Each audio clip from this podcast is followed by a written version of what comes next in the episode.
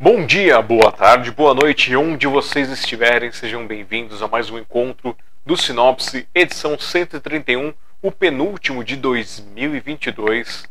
E espero que vocês tenham gostado muito de participar com a gente, de conhecer o nosso trabalho, de nos acompanhar. Ficamos muito felizes por tê-los aqui conosco. E. É... Eu sou Alexandre Jazara, presidente da Sociedade Mundial dos Poetas, organizador e fundador do Café com Poesia, da Sociedade, do projeto Pílulas de Poesia, do projeto Publixe e também do desse projeto aqui do Sinopse para vocês, para contar essas histórias, fazer esses registros biográficos digitais dessas pessoas que contribuem com a gente, deixando pouco da sua história, fragmentos de sua alma, fragmentos de sua história conosco, é, através do programa aqui da Sociedade. Se você quiser conhecer um pouco mais da sociedade, smdp.com.br ou sociedademundialdospoetas.com.br. Tem os links para as nossas redes sociais, tem o link para os nossos trabalhos. Lá você consegue cair também no nosso, no nosso braço cultural, que é o Café com Poesia, cafécompoesia.com.br. E aí você pode se inscrever, compartilhar, acompanhar todos os nossos projetos pelo YouTube, pelo Twitter e por todos os outros locais também. É, se você quiser apoiar os nossos projetos, você pode fazer que nem a Zenaide, Tia Seminha, Iracema, Dan Brito, é, Davi, é, tá faltando uma pessoa. Sueli Saad, lembrei. Eu tô, tô, tô, eu tô com problema de lentidão, gente, aqui ó, os processadores. e deixar um beijo para eles que ajudou a gente pontualmente. Aqueles também que participam lá no café, que deixam alguma coisa pra gente na caixinha. Aqueles que participam do nosso projeto do Publix, também nos ajudam com a da sequência aqui nos trabalhos. Lembrando que Sociedade Mundial dos Poetas Café com Poesia não tem nenhuma uma verba externa. Eu tiro um momento do meu trabalho, um momento da minha vida, me organizo todo para poder vir aqui contar essas histórias para vocês, fazer esses momentos, assim como o Café com Poesia também, que lembrando, o último vai acontecer agora neste sábado do meio-dia às duas lá na Hans Christian Andersen. Quem quiser conhecer também um pouquinho mais do projeto Publix, ebook.smdp.com.br, desde a coleção 7 está disponível para vocês os e-books para download. E se gostar do nosso projeto, pode nos ajudar de um centavo, um milhão ali ó, no contato smdp.com.br, indicando pessoas para participar do Sinopse, indicando pessoas para participar do nosso livreto ou se indicando também. É, conhecer um pouquinho mais sobre mim, tem embaixo alexandrejadra.com.br e eu falei para vocês na semana passada que meu livro tava, já estava encaminhado. O segundo livro já está em produção. Então, o Noturno, Criaturas da Escuridão, na próxima semana já vou ter em mãos ele aqui. Espero apresentar para vocês ao vivo aqui no nosso programa do Sinopse. E sem mais enrolação, porque acho que eu já enrolei demais também agora, vamos convidar aqui mais esta pessoa que veio trazer aqui momentos de sua vida, momentos de sua história compartilhar com a gente um pouquinho mais e nos engrandecer também. Quero que vocês recebam com carinho, com alegria e com muito amor aqui com a gente nessa noite. Ela, Maria Vilela Jorge.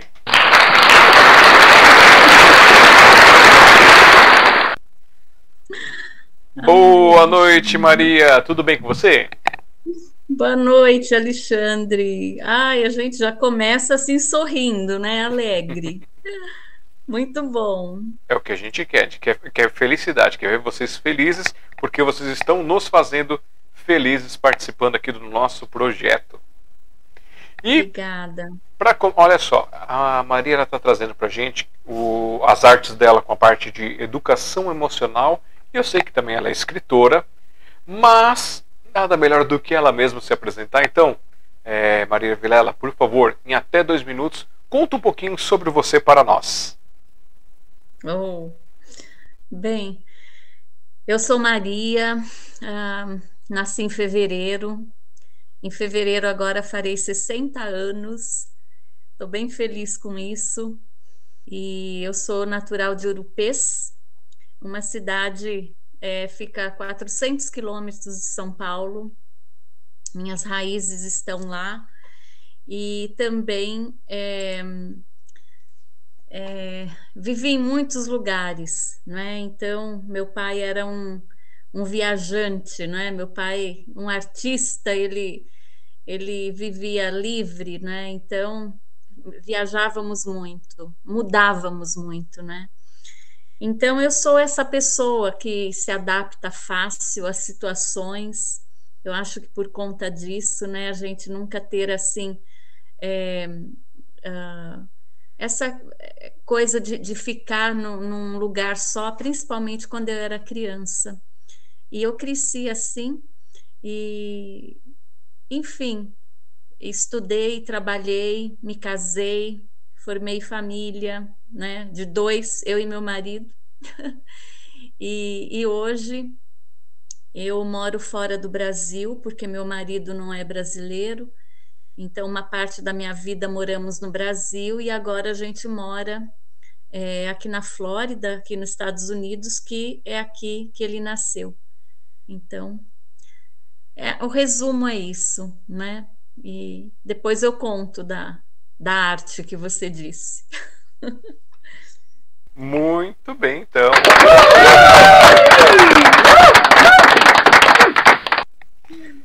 Bom, vamos começar a nossa jornada aqui com uhum. é, primeiro convidando as pessoas para entrarem lá no seu Instagram, que é o arroba método lumen, lumen com uhum. N no final. Também tem o instagram.com barra método lumen, quer dizer, eu, também não, é a mesma coisa. Primeiro eu falei o arroba e agora estou fazendo o endereço para vocês. Então é instagram.com barra método lumen, lumen, lumen não, lumen. Tem o YouTube dela, que está lá, o método Lumen, Lumen Educacional. Eu vou aprender a falar isso, vocês vão ver. Uhum. então vocês digitam lá, youtube.com barra arroba método Lumen é, Educacional 4597. Também tem o Facebook, que é facebook.com barra Maria Vilela Jorge. Tem o Spotify com o podcast dela, Dona Joaninha, Histórias para Dormir. E o contato, que é o método lumen, gmail.com. Tem mais alguma coisa, Maria Vilela? Não, só isso. Acho que já basta, né? então vamos começar aqui, é, falar um pouquinho dessas, dessa, dessa arte aqui é, que você está trazendo para gente, que eu achei um tanto quanto curioso. Então vamos explicar para as pessoas o que seria esse, essa educação emocional. Conta para gente um pouquinho. Uhum. É, assim, trocando em miúdos, né? Como, como dizia a música, é, a gente ouve falar em educação financeira, educação alimentar, educação física, não é? é? Tanto tipo de educação e a educação emocional segue o mesmo um, a mesma linha é você aprender a lidar, a reconhecer é o que se passa dentro de você. O que, que é a, a educação das emoções? Na verdade, você não tem como controlar as emoções. Você pode o quê? Se conhecer um pouco melhor e saber é, quais são os momentos que a emoção da raiva te pega, o que que te deixa feliz, o que que te deixa com medo, que, que te deixa triste. Então, é você conhecer saúde, é você se conhecer e assim você ter mais condição do que de se manifestar melhor em cada situação que se apresenta na vida, né? Então, a isso a gente pode chamar do que? De educação emocional. Não é assim que a gente faz com dinheiro, com a comida, né? Com a comida até é reeducação, né? Pois é. Vai além da educação. Então, eu acho também que a, que a educação emocional a gente poderia chamar de reeducação emocional. Porque a gente foi educado de uma forma e, com o passar do tempo, a gente precisa reeducar-se. Né? Sim, então... é, é, você falou da, da parte de alimentação. É, tem uma, a maioria das nutricionistas reclamam que o problema é, é tirar o paladar infantil das pessoas, né? Conseguir resolver isso. E aí, fazendo um paralelo, já que você falou dessa parte da educação, também tem a reeducação, que é tirar essas emoções infantilizadas, não a criança, mas as emoções infantis que fazem adultos agirem de formas muito nocivas, eu, eu acredito. Ou eu estou errado, isso não teria nada a ver. Um, essa, esse é um, um ponto que você trouxe, e eu vou até entrar aqui. Você consegue me ver? Eu continuo te vendo normal. Ok, crianças. Eu vou procurar o nome aqui. Tem um livro. Tem um livro bem interessante. Eu vou falar aqui o autor para você. Olha, o título do livro é Crianças adultizadas geram adultos infantilizados é do Rafael Diedrich, é D-I-E-D-R-I-C-H, Diedrich. É um livro pequenininho, é, para quem não tem assim muito costume de ler, né? É um livro bem fininho e, claro, como toda obra, é, tira o que é bom, não é? Então eu achei, eu participei desse projeto é, no Catarse, eu achei o tema dele super interessante, aí eu, eu, eu entrei lá no projeto do Catarse, que ele estava fazendo para lançar esse livro. E eu achei tão interessante porque hoje o que acontece é isso. As crianças estão pulando etapa, né? É, as crianças estão é, se adultizando muito rápido. E o que que acontece? Chega lá no adulto, ele quer viver o que ele não viveu na infância. Né? Ele simplesmente regride, não é? Que a gente diz na psicologia. Porque ele pulou etapa, ele não brincou, ele não fantasiou, ele não viveu aventuras. Quantos adultos que você conhece que vive de aventura em aventura? Que vive mentindo. Criança tem uma fase que ela mente, né? É, quer só comer doce, por exemplo. O que que criança quer comer? Então, estou fazendo uma análise assim bem rasa, só para a gente fazer umas conexões, né? Por que, que tem criança de cinco anos, a gente fala todo orgulhoso? Olha, ele já sabe ler, ele já escreve. É, com certeza, né, os pais, a família fica feliz, mas essa criança com certeza está pulando etapa. Né? Essa criança tem interesse em aprender a ler com cinco anos, com quatro anos, ótimo. Mas é, o problema é quando a gente exige, né? É, é, e eu só estou imaginando aqui, né? Tô deixando minha imaginação fluir dentro do tema. Uhum. E pensando que isso também pode, de uma certa forma, acabar afetando os relacionamentos interpessoais entre casais, entre familiares e outras situações que a gente tem visto por aí, né? No, no mundo, as pessoas agindo como crianças birrentas, uhum. que não uhum. sabem perder, não sabem é, ganhar, não sabem interagir, né? Então compartilhar isso, valorizar o espaço comum, né? É. Isso é bem interessante. Até depois a gente vai falar um pouquinho do de um joguinho que eu criei, é um jogo da memória. Uhum. E ele retoma esse esse assunto porque é, essa coisa do compartilhar. É, então, eu, eu coloquei num, num jogo para as pessoas praticarem isso. A criança, o, o pai, a mãe, ou quem cuida da criança, né?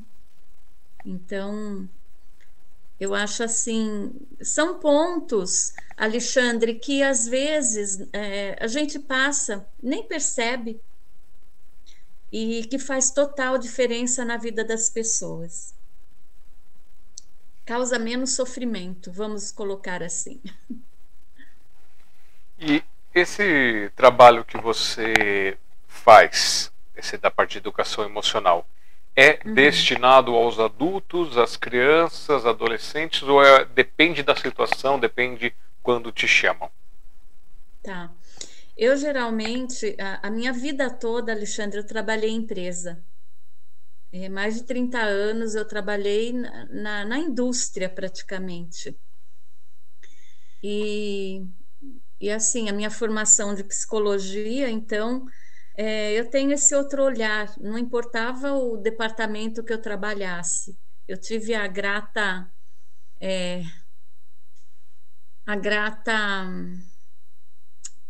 Ah, eu, eu esqueci a palavra em português, mas assim, eu não, não gosto de usar a palavra sorte, Alexandre, porque eu, é uma coisa que para mim não existe, é sorte. Uhum. Então eu tive a felicidade de trabalhar assim em todos os departamentos de uma empresa. Todos, Alexandre. Certo.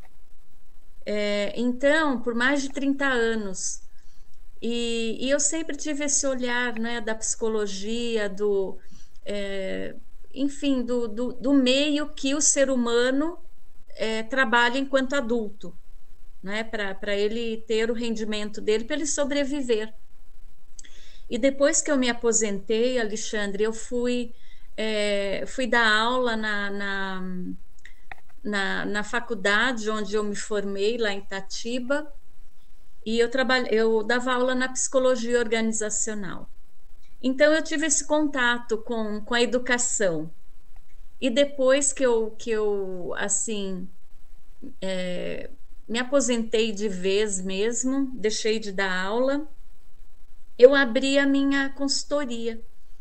E naquela época foi quando chegou o coaching no Brasil, lembra? Uhum. Né? Muitos anos, não vamos falar de época, né? Mas muitos anos atrás, quando o pessoal nem sabia o que era coaching e tudo, eu abri a minha empresa e como eu já tinha a formação em psicologia, coaching para mim foi uma ferramenta para é, não ligado tanto à psicologia, né? Mas eu tinha esse, esse diferencial porque é, eu, poder, eu podia tratar do presente, passado e futuro. E dizem que coaching é só do presente para o futuro, que eu coloco uma, um ponto de interrogação aí, porque eu, eu acho que não dá para você ajudar uma pessoa só falando do presente para o futuro, porque ela é feita do passado. O presente dela vem do passado, de quem ela foi. Hum. E o futuro depende do presente. Né? Então é tudo interligado, não dá para separar. E então, quando alguém me chama para falar sobre o método Lumen, para levar esse trabalho, tanto faz ser para uma empresa, para uma pré-escola ou para uma casa de, é, de repouso, vai para pessoas super experientes na vida, né? Uhum. Então, esse trabalho, Alexandre, por tratar das emoções, ele, ele pode ser aplicado desde bebê até os 120 anos. Então, eu sempre adequo o trabalho. Por exemplo, o jogo, o jogo da memória. Jogar com pessoas de 70, 90 anos, 80 anos, puxa, ajuda, já está dizendo, a memória. A criança, quando joga o jogo da memória, ela vai aprender outras coisas, por exemplo, compartilhar, falar sobre a, a, as histórias que ela vivenciou, enfim. Então, é um material que trata do ser humano, Alexandre. Então, pode ser aplicado em qualquer idade, situação. Nossa, bem, bem multifacetado, né? Esse, esse é. seu trabalho ali dá é. exponencial. E você está fazendo esse tipo de consultoria aí, nos Estados Unidos, ou você faz é, via, via videochamada com o pessoal em qualquer lugar do mundo? Ou você vem para cá para o Brasil para atender o pessoal? Como é que é essa rotina sua? Porque, pelo que você falou, aposentou e é, estou calculando que foi uma coisa recente, assim, digamos assim, né? Faz pouco tempo. Então, pouco tempo que você está, está por aí, esclareça. Esclareça, né? Esclareça. Bem, Alexandre, eu me aposentei faz 12 anos. 12 anos e, e que eu, eu, estou casada com, com o Dib faz 21 anos. Desses 21, sete nós vivemos no Brasil. Certo. Né? Então, 14 nós, nós vivemos aqui nos Estados Unidos. E como eu trabalho, Alexandre, em 2014, nós voltamos para cá. Nós moramos no Brasil de 2007 a 2014, né? No final de 2014, nós voltamos para cá, porque os pais do Dib, assim, já estavam mais idosos, ele queria ficar por perto e, e, e para ele também a questão de saúde aqui nos Estados Unidos é melhor, porque ele é, tem atendimento, não é? Porque ele, ele foi para o Vietnã. Então, é, aqui ele tem um atendimento de saúde que no Brasil a gente não conseguiria ter o atendimento que ele necessita, né? Então aqui ele tem isso, é, graças ao, ao, nosso Criador, né? Ele tem. Então, em 2014, Alexandre, é, eu tinha assim a minha empresa super bem no Brasil, eu tinha clientes assim grandes até, empresas grandes, né? e eu fazia treinamento, desenvolvimento de liderança, é, trabalhos de equipes, enfim. E de repente voltamos para cá e eu comecei, deixei tudo no Brasil. Porque em 2014, Alexandre, não se fazia quase nada online. Ninguém queria saber de fazer desenvolvimento de carreira, reuniões online. E eu comecei porque tinha alguns clientes no Brasil que começaram a me procurar. E aí eu falava, bom, gente, eu posso fazer por Skype. O que, que vocês acham? Lembra do Skype? Sim. Ainda existe, né? O que, que vocês acham? Vamos, vamos tentar fazer uma reunião por Skype. É, enfim, Alexandre, então, desde 2014 que eu trabalho online.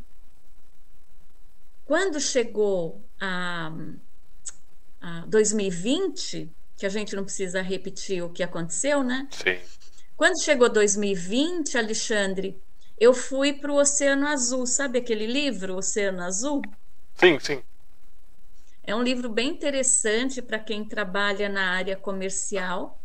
É um livro bem interessante e então eu fiquei no meu Oceano Azul porque enquanto as pessoas eh, elas descobriram o que eu descobri em 2014, que é possível trabalhar online.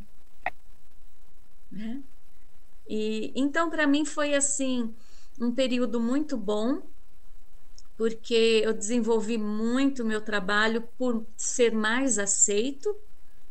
É, então, quer dizer, é, eu, eu faço trabalho mais online, por exemplo, em acho que foi 2021, eu fiz formação de professores, 30, 40 professores online. Eu aqui e lá na, na escola, né? Os professores no, num, num local com telão e eu fazia toda, todo o trabalho com eles, né? É, e também eu vou presencialmente. É, fiz esse trabalho em Portugal também, mas aí em Portugal eu fui pessoalmente, mas o, o início de tudo é sempre online, Alexandre. As pessoas me conhecem primeiro é online. Né? E depois que é, o, a gente desenha o projeto de acordo com a necessidade de cada um. Uhum. Nossa, bem, bem interessante. Quer dizer então que. Opa, deixa eu. Acho que eu abri uma foto sua aqui que eu estava arrumando um negócio. Aí pronto, agora voltou o seu rostinho. é, quer dizer então que é, essa migração forçada que a gente teve pelo que aconteceu aí recentemente, de uma certa forma foi uma coisa boa para exponenciar o seu trabalho. Olha, Alexandre, eu, eu posso te dizer que é, tudo na vida tem uma razão e tudo na vida tem uma história. Se a gente parar de, de ficar brigando com as coisas que acontecem na vida e, e, e conseguir naquele, num segundo, parar e pensar, puxa, isso tem uma razão de ser, deixa eu dar um tempinho, né? E aí que entra, Alexandre, um dos livros assim que eu mais é, admiro, né, na, na, aqui nessa minha vida, é, que é o livro de Eclesiastes. É, eu não sei se eu não sou uma estudiosa da Bíblia, do livro sagrado, não sou, né? Poderia ser, mas o livro de Eclesiastes, Alexandre, para mim é como se fosse um manual, sabe, de um manual de fábrica, né? uhum. né? Então tem até um, um, uma parte lá que fala da paciência. Né? Tem, tem lá uma partezinha que fala da paciência, tem uma parte que fala da amizade. Né? No livro é um livro pequenininho, acho, não sei se é o menor da Bíblia, talvez, mas é um livro pequeno, mas que Alexandre tem tanta coisa assim que a gente pode, é, que nos ajuda, não é? Então a paciência é algo que 2020 me ensinou muito, sabe? E quando eu mudei para cá em 2014 é, foi necessário eu é, lapidar a minha paciência, Alexandre. Foi necessário.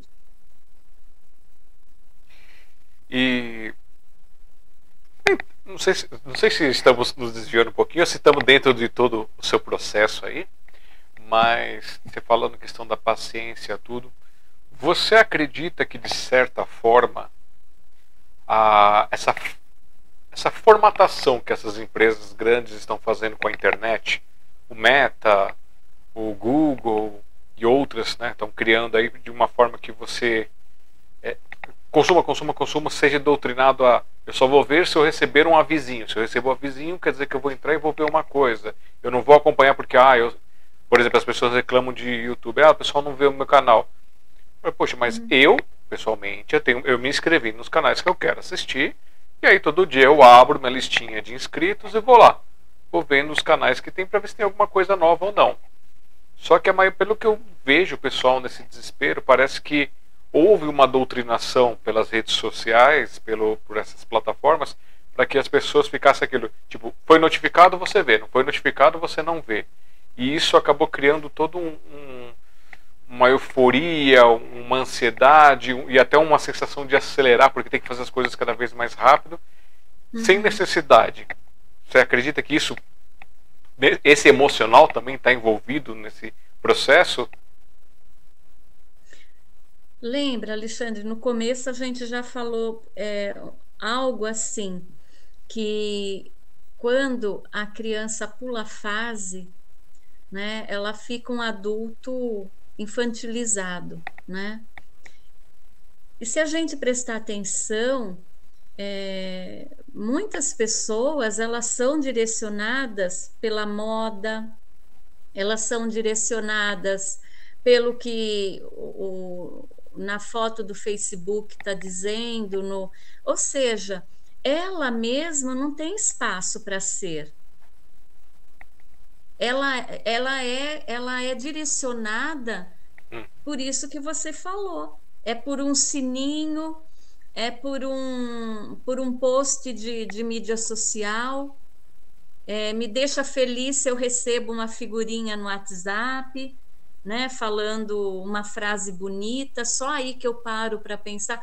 Ou seja, então hoje o ser humano, o que eu vejo, né, eu me incluo, né, se a gente não para, determinado momento, dá uma respirada para você centrar, você entra nesse turbilhão de informação, de, de, de mídia, que depois para sair, você precisa ter muito controle de si, viu? E esse controle eu acho bem difícil, porque é, eu sou desenvolvedor web, estou estudando para desenvolver é, apps né, para iOS e Android, porque é um, uhum. uma das áreas que tem crescido bastante. Só que fazendo alguns cursos, vendo algumas coisas, assim, é, o pessoal está fazendo um foco no Natal da gamificação que eu acho muito perigoso. Para mim, assim, gamificação tinha que ser uma coisa para você fazer um lazer, para você se distrair e, e, não tornar tudo gamificado que nem eles estão querendo. Eles, eles querem é, eles querem que você faça seus, seus, trabalhos, suas divulgações gamificadas. Querem que você monte todos os seus negócios de forma gamificada. Eu acho isso perigoso, porque assim, acompanhando pessoas que eu já vi jogando videogame, que deveria ser uma coisa para distrair, elas quebram TV, quebram controle, gritam, xingam, fazem umas coisas absurdas porque perderam um jogo. E isso se uhum. isso acaba virando para a vida então. toda. É, por aí. E, e, você, e você quebra a TV, grita, é, se frustra, por quê? É o emocional que não está calibrado tão quanto poderia estar, não é hum. deveria, poderia estar, né? Então, esse é meu foco, sabe, Alexandre? E através das histórias, através do lúdico, porque nem é, um processo terapêutico que é o ideal, muitas vezes, Alexandre, a pessoa vai para outra vida, vai, vai dessa vida, aliás, a pessoa vai dessa vida sem nunca ter falado com um terapeuta, com um psicólogo. Não sim, é? Sim. Mas uma história, a brincadeira, né? a autoexpressão, todo ser humano tem contato. Né? Então, eu utilizo isso para chegar, pelo menos fazer minha parte, Alexandre. Certo. Você fala desse negócio de, psicólogo, tudo. Eu fui uma pessoa muito relutante. Até uhum. eu tive uma crise depressiva extremamente forte em 2009 para 2010. Precisei tomar medicamentos por seis meses para poder reequilibrar isso. Só que só em 2018 é que eu fui falar: não, eu vou procurar um psicólogo. E eu lembro que o uhum. primeiro dia que eu sentei na sala, me sent... apesar de ter sentado com os braços abaixados, eu estava sentado assim, ó, protegido. Na minha cabeça uhum. eu estava me protegendo, eu estava me escondendo, uhum. porque eu tinha um preconceito de ouvir de, de, familiares que ah, quem, quem vai em psicólogo, psiquiatra é louco, né? não tem problemas, está fora da sociedade outras coisas assim. E aí eu comecei a fazer meu processo, eu fui tipo, não, eu vou, eu vou abrir, porque eu sei que ele não vai falar nada do que eu vou falar aqui, e vou começar a soltar uhum. as coisas. Não sei como é que eu vou soltar, mas eu vou soltar o caminhão e ele que segure. ele me ajuda a conduzir. É, então, eu, eu, tive o pensamento ruim, não, eu solto ele que pegue. Ah, tá, entendi. Mas aí a gente começou a conversar tudo e até é legal que assim, as primeiras sessões, a minha visualização mental do meu universo interno, um lugar escuro, um lugar cheio de portas, cheio de coisas cobertas com pano, escondidas e, e vários fragmentos. Eu, eu gosto muito de, de conhecer coisas novas, de aprender coisas novas, de fazer coisas diferentes. Então, se eu precisar uhum. é, virar cimento para fazer uma, uma, parede ou precisar desenvolver um software, eu vou, eu vou, vou das extremidades. Eu passo por todas elas porque eu gosto, gosto de experimentar. Tem coisas que faço bem, tem coisas que não faço, mas não, não passo perrengue com isso. Uhum. E aí, naquele momento, eu sei que eu cheguei para ele, dei esse cenário, assim, meio que ilustrei mais ou menos isso. E era tipo pau, pau, pedra, pedra. Era bem nesse, nesse esquema. Eu lembro que as primeiras vezes foram isso. E com o tempo a gente foi conversando, até que a gente chegou num, num, numa visualização de caixinhas, com as coisas separadas, uhum. segmentadas, né, nichos. E aí isso uhum. foi, foi que se quebrando, foi se desmanchando, foi se encontrando. E eu sei que evolui muito em várias coisas, assim, internamente para mim, entendi muitas coisas. Uhum. Usei muitas alegorias com ele dei uma judiada nele também, porque eu gosto de filosofia e gosto dessas coisas. Aí às vezes eu soltava uns termos meio assim, mas eu tentava não soltar para conversar. E aí uhum. ele foi uhum. se integrando comigo e foi, foi uma viagem muito gostosa. Que e bom. claro, há um, eu acho que eu tenho um problema químico. É, então, eu, tenho, eu devo ter algum problema de desequilíbrio químico um pouquinho, talvez. Mas pela alimentação, pelo, pelo por dormir mal, essas coisas. Porque eu tive tinha, eu cheguei na fase que eu fiquei na montanha russa vai desce sobe uhum, desce uhum, sobe emocional uhum. Mas eu fui comecei a incentivar as pessoas, isso foi me libertando e tenho visto outras pessoas se encorajando através dessas conversas Pois é. quando eu falo, porque elas vão atrás e elas falam: "Poxa, não é tão bicho papão assim". É. Mas é assim, é, é como se fosse um quadro, sabe, Alexandre? Alguém foi, pintou uma tela e, e assim as pessoas olham e aceitam aquilo como uma verdade, mais uma verdade de alguém. Alguém colocou aquilo. Uhum. E já pensou que maravilha se todos pudessem, Alexandre, falar, se conhecer um pouco mais? E, e para quê? Para ter uma, principalmente nos dias de hoje, que são dias tão tumultuados, e o emocional que, que olha o mundo como está, é, basta sair para fora de casa, não precisa ir longe, né? Sim. Não- Basta sentar no restaurante, Alexandre. É, você observa, fica ali sentado, ou numa praça, fica sentado observando as pessoas, e quem sabe a gente até se observe também, né? E, e a psicologia é bonita por isso, né? Então, eu acho que vai dando assim essa paz para gente de, de se conhecer um pouco mais e saber que nós estamos cada dia melhor. Cada dia a gente está melhor, não é? Uhum.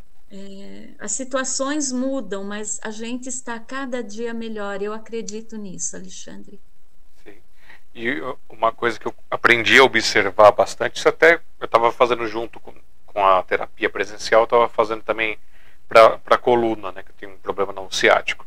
E aí, conversando com a, com a minha terapeuta, tudo ela contando que é, certa vez ela foi fazer, já normal acontecer dela ir esticar as pessoas, né? Tem que fazer aquela esticada na maca para poder alinhar a coluna, essas coisas. E aí ela viu uma, foi uma, uma moça lá e ela era toda assim, né? A pessoa toda encolhidinha assim para frente, como se estivesse tentando proteger.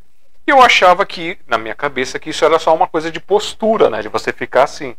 Só que quando ela conversou, que ela falou, que ela foi começando assim, foi abrindo. E quando ela conseguiu abrir a pessoa toda assim, ela começou a, a pessoa começou a chorar, se desmanchar e começou a desabafar, falar as coisas.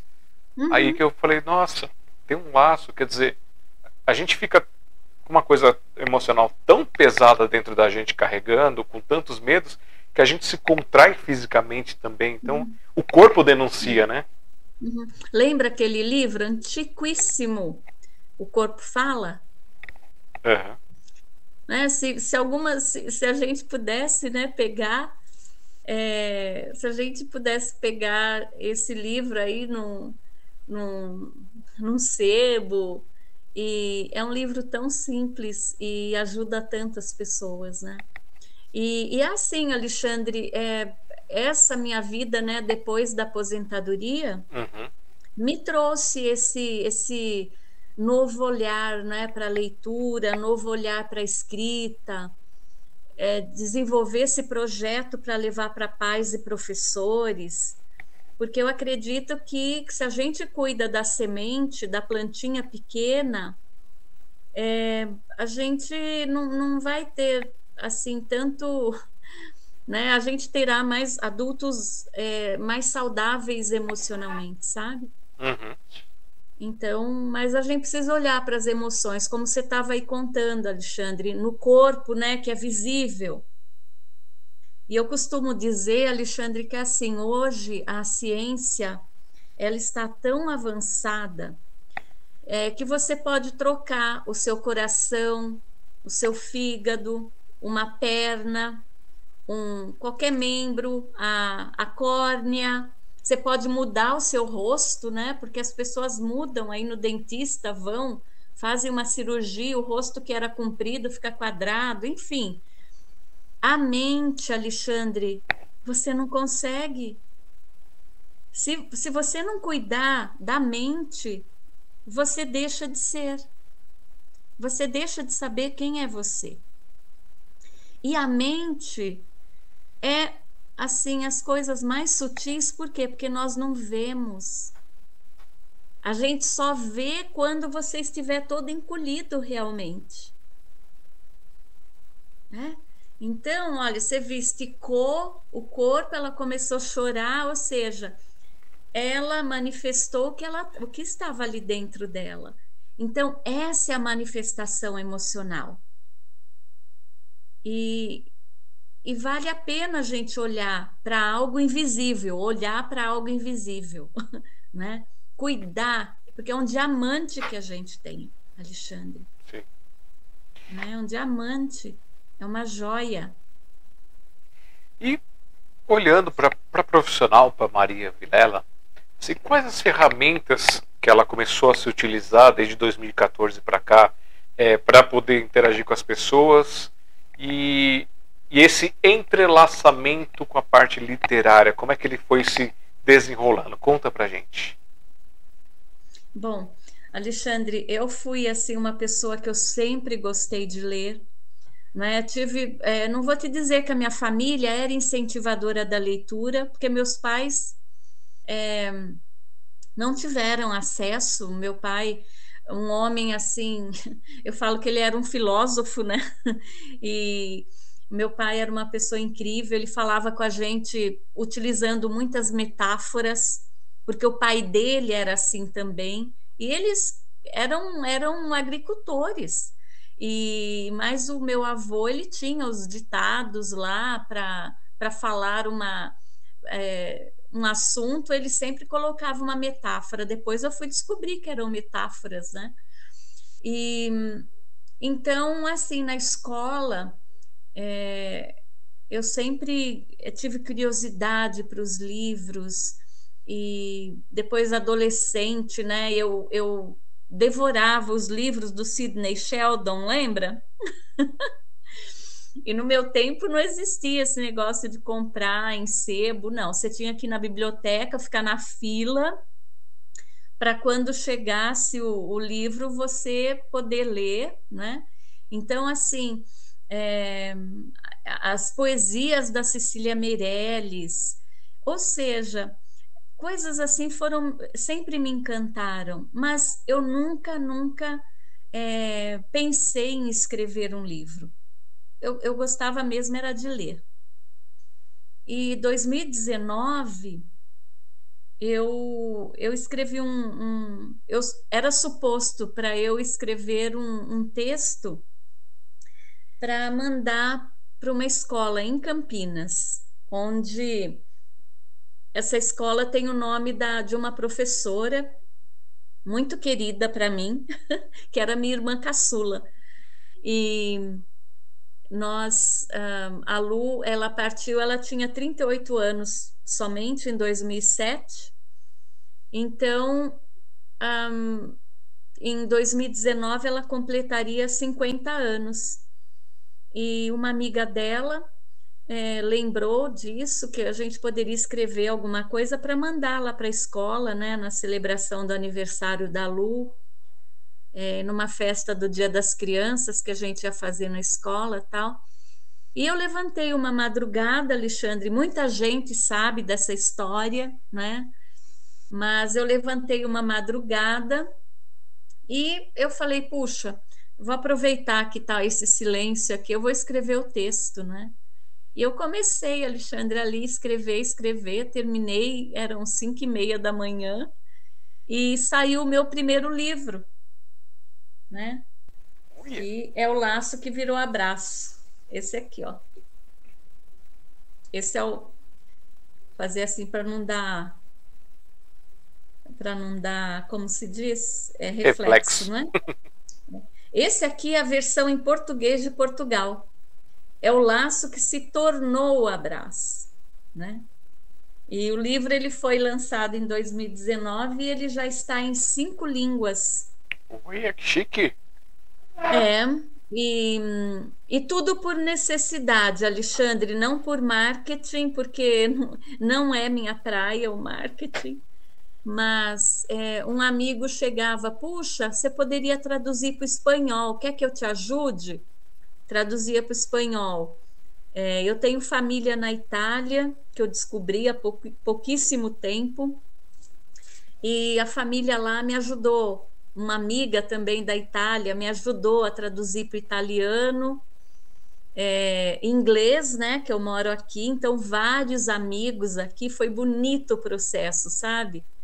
Alexandre, um, assim, muitas pessoas me ajudaram nas traduções dos livros, né? Pra... E agora vai sair a sexta língua, que é em Libras. Oh, yeah. Vai sair em Libras, eu, é um projeto lindo que a turma do IMES, é, o Instituto de Surdos do Rio de Janeiro, IMES, é I-M-E-S, IMES, e eles estão trabalhando, professores, alunos do, do mestrado, da graduação, estão trabalhando nesse projeto e nós vamos Ai, se Deus permitir, ainda esse ano vai ficar pronto o projeto do laço em Libras. E esse, essa versão, Alexandre, ela será disponibilizada para toda escola, para toda instituição que tiver surdos, gratuitamente. Muito bom. Tá? Então, os profissionais que estão trabalhando né, na, na na, na tradução para Libras, eles um, concordaram de que é, esse material seria é, gratuito para quem precisar, vamos colocar assim, uhum. né? Então, isso está me deixando assim, Alexandre, eu te falo, com esse trabalho, o método Lumen, é... Ai, fico até emocionada, mas é, esse trabalho, o método Lumen, essa questão do laço em Libras, né? Eu te falo, Alexandre, Alexandre se eu fosse chamada, né, para para seguir a estrada e eu, eu seguiria feliz, sabe? Uhum. Porque eu acho que, que eu contribuí é, com o ser humano em alguma coisa, sabe? Num, num pinguinho de areia que seja, né? Então, eu só tenho a agradecer. Então, conta pra gente qual é a sinopse desse livro. Ah, a sinopse do laço. Eu vou ler aqui atrás para você, ó. ó que bonitinha. A fitinha, tá vendo? Essa foto minha aqui foi, foi engraçada. Tudo tem uma história, né? Tudo que eu olho tem uma história, Alexandre. Tudo. Eu estava numa feira e uma menininha, assim, de uns quatro anos, pegou o livro, pegou o livro, começou a olhar, aí ela olhava para a foto e olhava para mim, olhava para a foto e olhava para mim. A mãe dela, ah, filha, então, é a Maria que escreveu o livro. Ela falou assim: nessa foto você estava mais nova, né? Ai, eu ri muito, eu ri muito. Bom, então, esse livro, o, o, o título Laço que virou abraço, e as ilustrações lindas, olha, quem fez foi a Priscila Espuras, a minha sobrinha, né? E quem pintou as aquarelas, olha, quem pintou as aquarelas foi a Regina Garcia, né? uma amiga muito querida. Então, até nisso, Alexandre, meus, eu acredito no trabalho conjunto. Uhum. Então, não existe muito um artista desenhar, né, criar ilustração e para o outro artista pintar, né? No laço que virou abraço, isso aconteceu. A minha sobrinha criou as ilustrações e a Regina veio e coloriu, né? Então, a sinopse do laço é assim: num vilarejo distante, há muita magia. A magia acontece quando diferentes fitas se encontram e fazem aquele lugar ser encantador. Todas as, entre todas as fitas, a de cetim era a que mais brilhava e também a mais curiosa. Ela queria entender os seus sentimentos, descobrir a sua missão aqui nessa terra e ajudar as fitas a fazerem diferentes laços. Mas lá havia uma fita conhecida por todas como fita dos nós.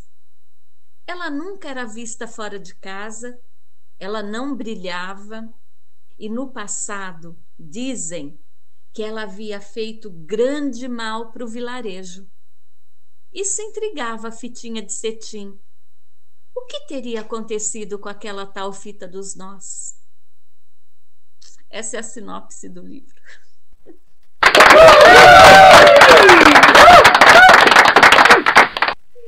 Mas olhando para essa capa aí, mostra de novo a capa pra gente. Hum. É, esses tons de azul com essa fita aí, a, a fita eu já entendi que faz parte do contexto da história. Mas esses tons de azul, eles estão aí pela psicóloga que colocou por algum motivo para passar a mensagem? Ou é apenas uma coincidência da ilustração? Um, eu gosto do eu gosto a minha cor predileta é azul, uhum. né? E o amarelo é, para mim simboliza a comunicação, a alegria, né? E depois do livro que nasceu o jogo. Então, é, eu não fiz assim uma é, como que se diz a cromologia não eu coloquei cores que, que eu gostava uhum. né e que também a Regina a Priscila acharam que ficaram ficou uma combinação bonita né sim então, ficou, ficou então fantástico parece que está flutuando é, então, e dá assim uma sensação de aconchego, né? Tanto Sim. é que a fita ela está, ó, abraçando, tá vendo? Ó? Uhum. Né? Então, é assim, é um livro que eu tenho muito carinho, né? Eu vou mostrar aqui a Lu, minha querida, né? Então, ela está aqui com a história dela no final. E uma coisa eu te digo, Alexandre, tudo que eu faço voltado para a educação, a Lu que me inspira. De onde quer que ela esteja, eu sinto assim, sabe, que ela me inspira a cada momento para manter vivo esse esse desejo no meu coração de ajudar as crianças, de ajudar os professores a entender um pouco desse lado que eu estudei, que foi a psicologia, né, que foram as emoções. Né? Então, esse livro ele veio é, como um presente para mim, sabe, Alexandre?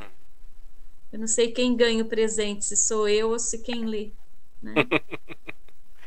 e as pessoas que estão nos assistindo, ou que vão nos assistir, né? Onde elas podem hum. comprar a versão impressa? Impressa?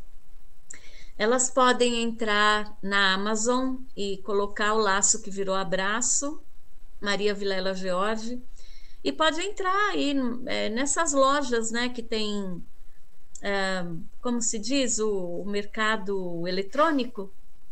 É, tá? Eu não tenho nenhuma livraria, não tenho livro em livraria, então pode entrar e comprar na Magazine Luiza. Eu falo Magazine Luiza porque a Luiza tem um um trabalho muito bonito né, de, de é, voluntariado, então, é, na lo, nessas lojas, né, loja dela.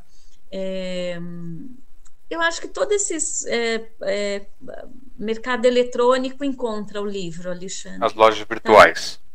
Virtuais, esse é o nome, lojas virtuais. e tem versão. Mas quem Oi. quiser, Pode Alexandre, falar. mas quem quiser os meus livros, é só entrar na rede social e me mandar um recadinho, porque eu tenho anjos aí no Brasil que colocam os livros no correio para mim. Hum. Uma anja se chama Helenice, né? Tem um outro anjo chamado GG, que é meu cunhado. E tenho amigos também, quando eu preciso, eles colocam os livros no correio para mim. Né? Então você então... tem você tem, tem um uma, um local de impressão aqui que imprime os seus livros para quem quiser comprar no Brasil. E Sim. quem quiser tiver em outros lugares consegue comprar pela Amazon a versão impressa. Pela também. Amazon, pode comprar pela Amazon, tá? E esse livro tem versão digital? Tem, tem e-book. É... e-book, pode comprar na Amazon também. Só na Amazon ou tem outras plataformas? Eu tenho só na Amazon, né? É... Bom, essa jornada que você está contando, que era um texto que era para uma homenagem, acabou se transformando num livro, é... e aí se desenvolveu, isso foi em 2019, mas de 2019 para cá, Teve mais algum livro? O que, que aconteceu? Qual que foi o caminhar dessa sua jornada literária, psicológica, essa, é, artística ou arteira? Artística. Arteira, né? Ah, Alexandre, olha, eu, às vezes eu falo para a Lu, eu falo, Lu, dá um tempo. Porque, Alexandre, desde 2019 que eu abri a porta da literatura, uhum. Alexandre, mas eu, eu participei de tantas coletâneas. Eu criei um projeto em 2020 que nasceu esse livro aqui, o eu sinto que depois eu queria até ler a poesia já para homenagear o seu projeto, Sociedade Mundial dos Poetas, né? Esse livro aqui nasceu, Alexandre, na, na pandemia, na 2020, em março, que eu tive a ideia de criar o projeto As Emoções sob Diferentes Olhares. Porque, na verdade, eu fui para o Brasil para lançar o método Lumen, e, e eu não pude, porque fechou tudo, o mundo parou, né? E de volta para cá, eu tive essa ideia. Eu falei, puxa, observando, né, como as pessoas estavam reagindo emocionalmente, eu tive a ideia. Eu falei, puxa vida, todos estão com as mesmas emoções, mas cada um tem sua história. Me veio a ideia, o um insight, sabe, uma luz assim, puxa. Eu vou reunir pessoas para escrever histórias sobre as emoções, escrever história infantil. Mas eu queria pessoas diferentes uma da outra. Eu não queria, por exemplo, só psicólogo. Não, eu queria pessoas diferentes, porque é, é, o projeto seria as emoções sob diferentes olhares. Né? Então, nesse livro, Alexandre, nós fizemos pelo Catarse. Eu amo o Catarse, então você falou que eu podia falar marca aqui. Pode. Né? então, Catarse, Alexandre, eu deixo aqui dica para quem tem um sonho de escrever um livro, de ter algo para chamar de seu, assim, ó, sabe? Entra, entra, é Catarse com S e procura lá como escrever um projeto, qualquer projeto, não precisa ser livro Qualquer projeto que você tenha, coloca lá no Catarse. Coloca o que você quer fazer. E aí, no caso, você desenvolve um projeto e as pessoas ajudam financiando o seu projeto. No meu caso, são livros. Então, a pessoa compra o livro na pré, uh, no pré-lançamento. Ou seja, Alexandre, esse livro aqui, eu fiz com nove pessoas totalmente uma diferente da outra. Né? Na época, a, a, a coautora caçula tinha 12 anos, é Alissa Tomiyama, uma menina incrível, né? E a pessoa mais experiente do grupo a Maria Beatriz, que ela está aqui, inclusive, com a gente. Né? Maria Beatriz se tornou minha amiga, assim, é, incrível, né? E a Maria Beatriz eu a conheci através de um de uma poesia que ela tem, né, de um de um texto lindo que ela tem, que é O laço e o abraço. Oh. e eu falei, puxa vida, o meu livro é o laço que virou o abraço. E essa coisa do laço e o abraço, aí eu fui na internet, estava Mário Quintana. Eu falei, olha que interessante, Mário Quintana e entrei na casa Mário Quintana para é, procurar, porque eu gosto sempre de saber a história, de onde que surgiu essa ideia, né? E na casa Mário Quintana não tinha nada de la, o laço e abraço, e eu comecei a pesquisar quem escreveu. Cheguei na Maria Beatriz, né? E, e desde lá a gente assim tem uma amizade muito próxima e que eu sou muito grata e a Maria, eu convidei a Maria Beatriz para fazer parte do, do Sinto que Conto, né? E a Maria Beatriz, assim, uma pessoa incrível, ela aceitou o desafio, a gente tinha que fazer tudo online. E ela desenvolveu habilidades, muitas habilidades no computador, né? E a Maria Beatriz uh, esse ano completou 70 anos. E na época que do, do nosso, na época do nosso livro, é, a, a Maria Beatriz, então, era mais experiente da turma e a Alissa tinha 12 anos. E no grupo a gente tinha professor, psicólogo, nutricionista, é, que mais? Fonoaudióloga, ou seja, foi uma junção assim de, de, de saberes, de histórias, e nasceu esse livro lindo, Alexandre, olha, né? E, e eu sempre gostei, Alexandre, de é, fomentar as virtudes das pessoas, sabe? As qualidades, né? Uhum. Então, nesse livro aqui, cada uma entrou com a sua qualidade. E, e no final do livro, todos os, os ah, como se diz, os personagens. Esse é o conto da Alissa, ó, o bilhete da saudade. Então, ela escreveu um conto bem bonito. Então, no final do livro, Alexandre, todos os uh, personagens se reúnem, olha, num conto conjunto. Então, as, as coautoras escreveram uma história toda juntas. Né? Então, eu eu eu gosto muito dessa coisa do trabalhar junto, sabe, Alexandre? Porque a gente aprende muito um com o outro, né? Uhum. Com o que o outro tem de bom, com o que o outro não tem de bom, com o que eu tenho de bom e o que, o que eu não tenho de bom ainda também, né?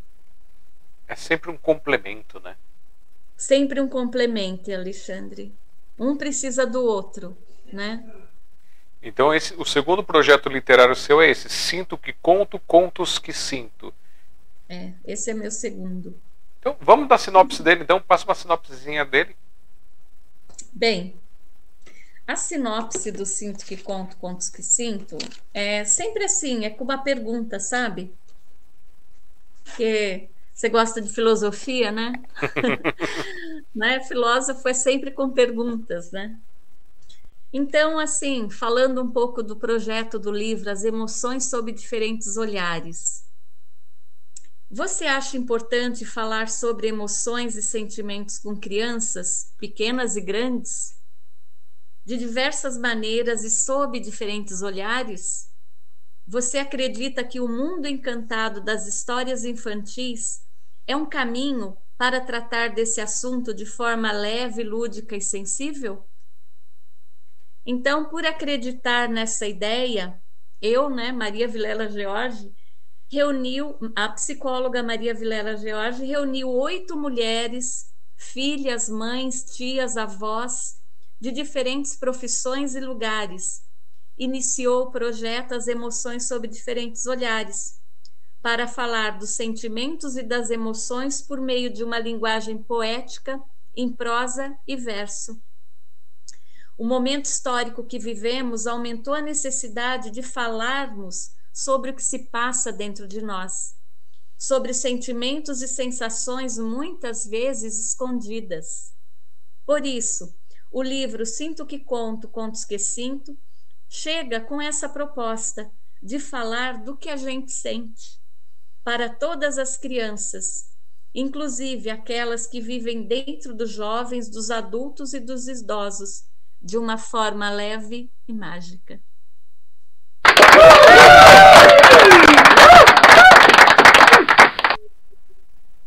E com, onde comprar a versão impressa e a versão digital? Ok. A versão impressa, nós temos ainda alguns exemplares, então é só entrar também nas redes sociais. Por exemplo, a Maria Beatriz ela ainda tem exemplares para vender, Maria Beatriz Marinho dos Anjos. Ela está aí no, no, na live com a gente, então é só entrar no, no como se diz, no, ah, no Instagram dela, no uhum. Facebook dela e pedir, ela envia, né? E comigo também é só pedir que eu tenho cópia do livro para ser comercializada, né? Ou na editora Donis também, se eles tiverem ainda a cópia, né? Uhum. Aqui, ó, a Maria Beatriz está perguntando aí, tem uma pergunta dela. É, eu vou segurar a pergunta dela porque tem uma, aconteceu uma coisa. Sabe o que, que aconteceu? Não. Chegamos à primeira hora de live! Hoje, Nossa. 15 de dezembro de 2022, recebendo aqui, ó, Maria Vilela Jorge, contando um pouquinho da sua história, contando um pouquinho do seu lado profissional. Entramos agora nesse seu lado literário, trazendo para vocês. E dando, vamos dar boa noite aqui pro Robson de Jesus Rua, que mais uma vez está conosco. Robson receba nosso beijo e abraço fraternal. Muito obrigado por estar aqui com a gente. A Maria Beatriz Marinho dos, dos Anjos, obrigado por estar aqui com a gente assistindo. É, sucesso aí nesses projetos, nessa, que seja uma sementinha que esteja aí germinando para se tornar cada vez mais projetos, mais criatividades. A Maria Luísa Yara Borges Ferretti também manda aqui. Boa noite para você, Maria. Lá de Portugal. Oh, então um abraço para os amigos portugueses. Está internacional. É. E aí ela colocou aqui, né? Criamos um laço muito é, estreito. E aí ela mandou a pergunta dela aqui. Só que antes da pergunta dela, vou segurar a pergunta dela para quem não está vendo pelo chat, porque só nós dois estamos vendo. Quando você entrou nessa live, você pegou um vírus. E o vírus não tem tratamento, não tem antivírus, não tem nada, que é o hashtag vírus do amor, que a gente espera que você seja contaminada, espalhe cada vez mais esse vírus, que você já vem fazendo isso com as suas artes, já com seus trabalhos. Então, vamos multiplicar e bem-vinda ao hashtag Vírus do Amor. Legal, Alexandre. E agora que você também, agora que você já está com, com o carimbinho do, da contaminação, né? Porque às vezes a gente não tem o carimbinho. Vamos lá, que a Maria Beatriz mandou. Maria, de quantos livros você já participou? Todos estão relacionados ao tema emoções? Por incrível que pareça, Alexandre, eu já participei. Ai. Ai, Maria Beatriz, essa é uma pergunta difícil, viu? Então, só que eu tenho aqui comigo tem três livros. Tem um livro de poesia que eu participei. É... E sempre falando de emoções, né? Esse livro aqui, por exemplo, olha, o Conto Expressão, é uma coletânea que eu participei falando, o meu capítulo fala, é o capítulo 21. Deixa eu pegar aqui. Deixa eu ver aqui. Não, é capítulo 23. O meu capítulo 23. Deixa eu pegar aqui, olha. O meu capítulo é esse aqui. Fala então é, como lidar com as perdas através das memórias afetivas. Então, é um livro que tem 30 histórias, tem história desde para contar, para ler para criança até para adulto, e tem 60 oficinas, né? Então, para pessoas que trabalham com grupos em igreja, em empresa, é, em consultório, ou seja, é um livro que pode ser usado em casa, fazer é, assim um, um, trabalho com as crianças, com os amigos das crianças, por exemplo, né? E, e sim, todo o livro, esse, esse foi o primeiro que eu participei em Portugal, Corpo de Amor e Luta, não é? Que foi é, em homenagem a uma escritora portuguesa e eu participei com uma com uma poesia é, Vindas e Idas, o Eterno Renascer. Então eu falo um pouco né, desse nosso aprendizado do dia a dia e, e falando sobre emoções. Esse aqui, o Elas na Liderança, que eu fui a convite da minha querida amiga Márcia Rise, é, é, é para trabalhar liderança, né? Mas eu participei com a mãe. Você vê que coisa, Alexandre? é, no livro Sinto que Conto, a Alice ela só tinha 12 anos, então quem participava para tomar decisão, que às vezes envolvia dinheiro e tudo mais, né? Então a mãe da Alissa participava. Ela teve uma participação muito ativa no livro, né? A Márcia Tomiyama. Porém, eu fiquei com isso comigo, sabe? Eu falei, puxa, a Márcia participou tanto e ela não tem o nome dela no nosso livro, enfim, é, né? E você acredita que a Márcia Rise, ela, é, eu contando para ela que o nosso livro ele foi lançado em amanhã, amanhã faz dois anos que a gente lançou esse livro, 16 de dezembro. Olha que legal. Aniversário. Aniversário amanhã.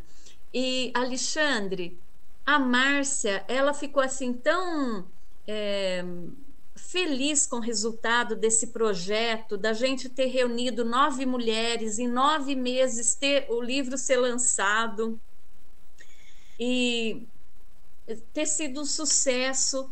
É, no, nos primeiros seis meses, a gente já pediu a reimpressão do livro.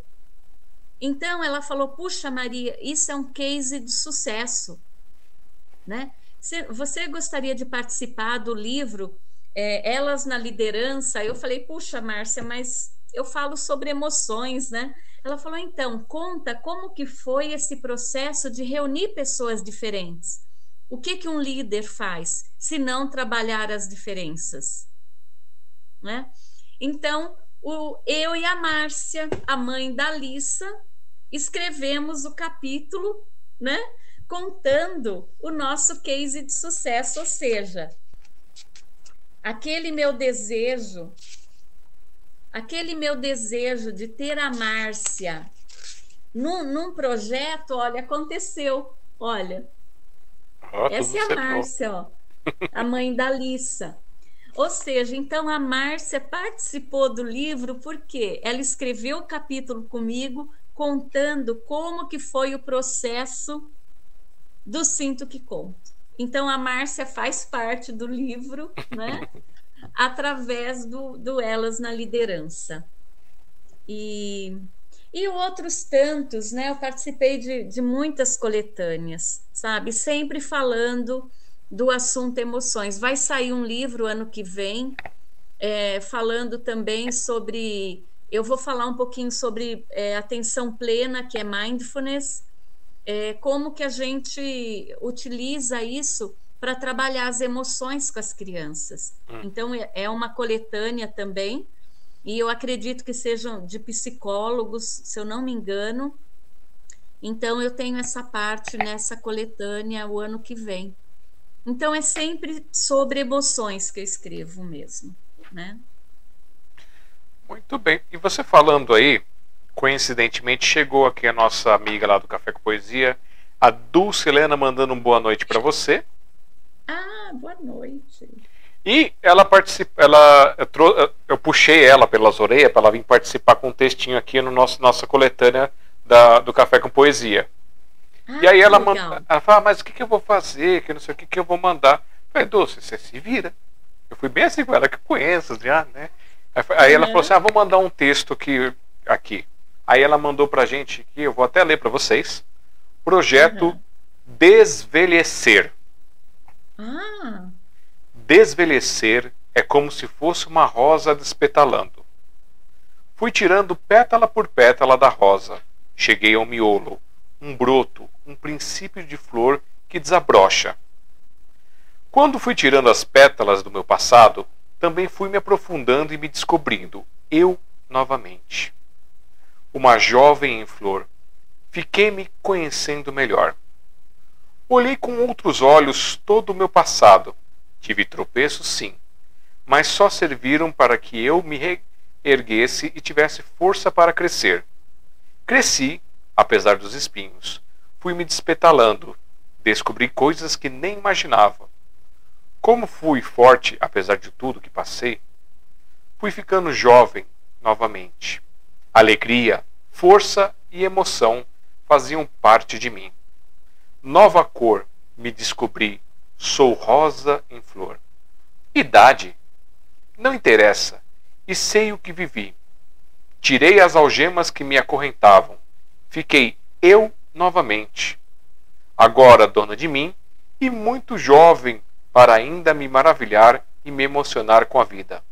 Valeu desvelhecer de Dulce Helena. e cai bem aqui com o nosso tema, com, com, a conversa que a gente já está tendo por aqui. Perfeito, Alexandre. Você vê que lindo, né? eu acho assim a poesia, a, quando a gente fala do que está aqui dentro de nós, sempre sai algo bonito, né? Uhum. E Alexandre, é, no método Lumen, eu, eu, eu assim tenho uma, uma alegria tão grande, é, porque eu fui para há um tempo atrás uma a Maria Luísa Ferrit, né? Ela é minha amiga querida lá em Portugal. Então, através dela, eu acabei conhecendo é, um, um, menino, o Bernardo, né? E eu fui para a escola deles, a convite da, da diretora, para contar a história do laço que virou abraço. Então, eu contei essa história para eles online, né? E depois de um tempo, eu lancei o, o um desafio para as crianças escreverem uma história, porque no final do laço que virou abraço tem uma pergunta. E quando as crianças respondem a pergunta, Alexandre, eles criam a própria história.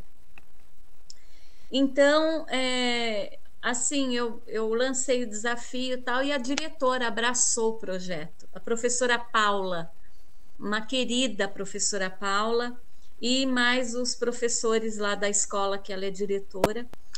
Ou seja, Alexandre, agora esse ano eu fui para setembro, se eu não me engano, eu fui para Portugal para participar do Festival de Poesia de Lisboa, que nasceu esse livro. Esse livro nasceu do Festival de Poesia de Lisboa, né? Então eu tenho a felicidade de participar dele. E um, eu peguei todo aquele material que a professora Paula me enviou, os desenhos e as histórias das crianças. Pedi para minha grande amiga também, Marcela, aí de Campinas, para fazer a diagramação das histórias num livro. E olha que bonito, Alexandre, a gente tem dois livros dos alunos da terceira série, dos alunos da segunda série. E olha que coisa mais linda. Cada criança né, fez o seu desenho, a sua ilustração e contou a sua história. E teve o dia do autógrafo, olha. Então o livro, da, olha, deu um livro assim, muitas páginas, né? Olha, olha esse texto aqui, que maravilha, uma criança de terceira série. E a assinatura, né? Alexandre, esse é o método Lumen. Esse é o terceiro pilar do método Lumen. O primeiro pilar, a criança lê uma história ou ouve uma história. O segundo pilar, ela vai jogar o jogo da memória. Né? A gente nem falou ainda do jogo da memória. Do jogo da memória, ele vai começar, Alexandre, a, a usar a criatividade dele para escrever, para trazer o que está dentro dele, né? E o terceiro pilar é a autoexpressão. Então, essas crianças se exprimiram, se expressaram através do quê? Do desenho e da escrita. Né? O que, que acontece? A criança que ainda não sabe, que não é alfabetizada, que ainda está no alfa, não foi para o beta, né? não foi betizado ainda, é, o que, que acontece? Eles contam a história através do projetivo, do desenho, e a professora Paula e, e, a, e a, os professores foram anotando o conto conjunto. Ou seja, e teve autógrafo também, olha. Oh. teve autógrafo. Ou seja, Alexandre, quantas sementes tem aqui, ó? Quantas sementes tem numa Quantas, quantas laranjas tem num, num, numa semente de laranja? Pois é. Tá? Então, Alexandre, olha, esse é o método Lumen, assim, materializado, né? Então imagina numa empresa, Alexandre, ter o livro das histórias que os funcionários montam, num hospital, na escola, na, na igreja, ter o livro daquele grupo com as histórias que eles escrevem.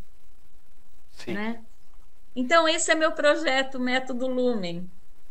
Olha, eu acredito que dessa forma que você está colocando, você vai acabar em determinados locais até cutucando pessoas que escondido escrevem, né? Porque tem muita gente Sim. que escreve, esconde, é, não mostra, não acha que, que é importante, não acha que vai valer a pena.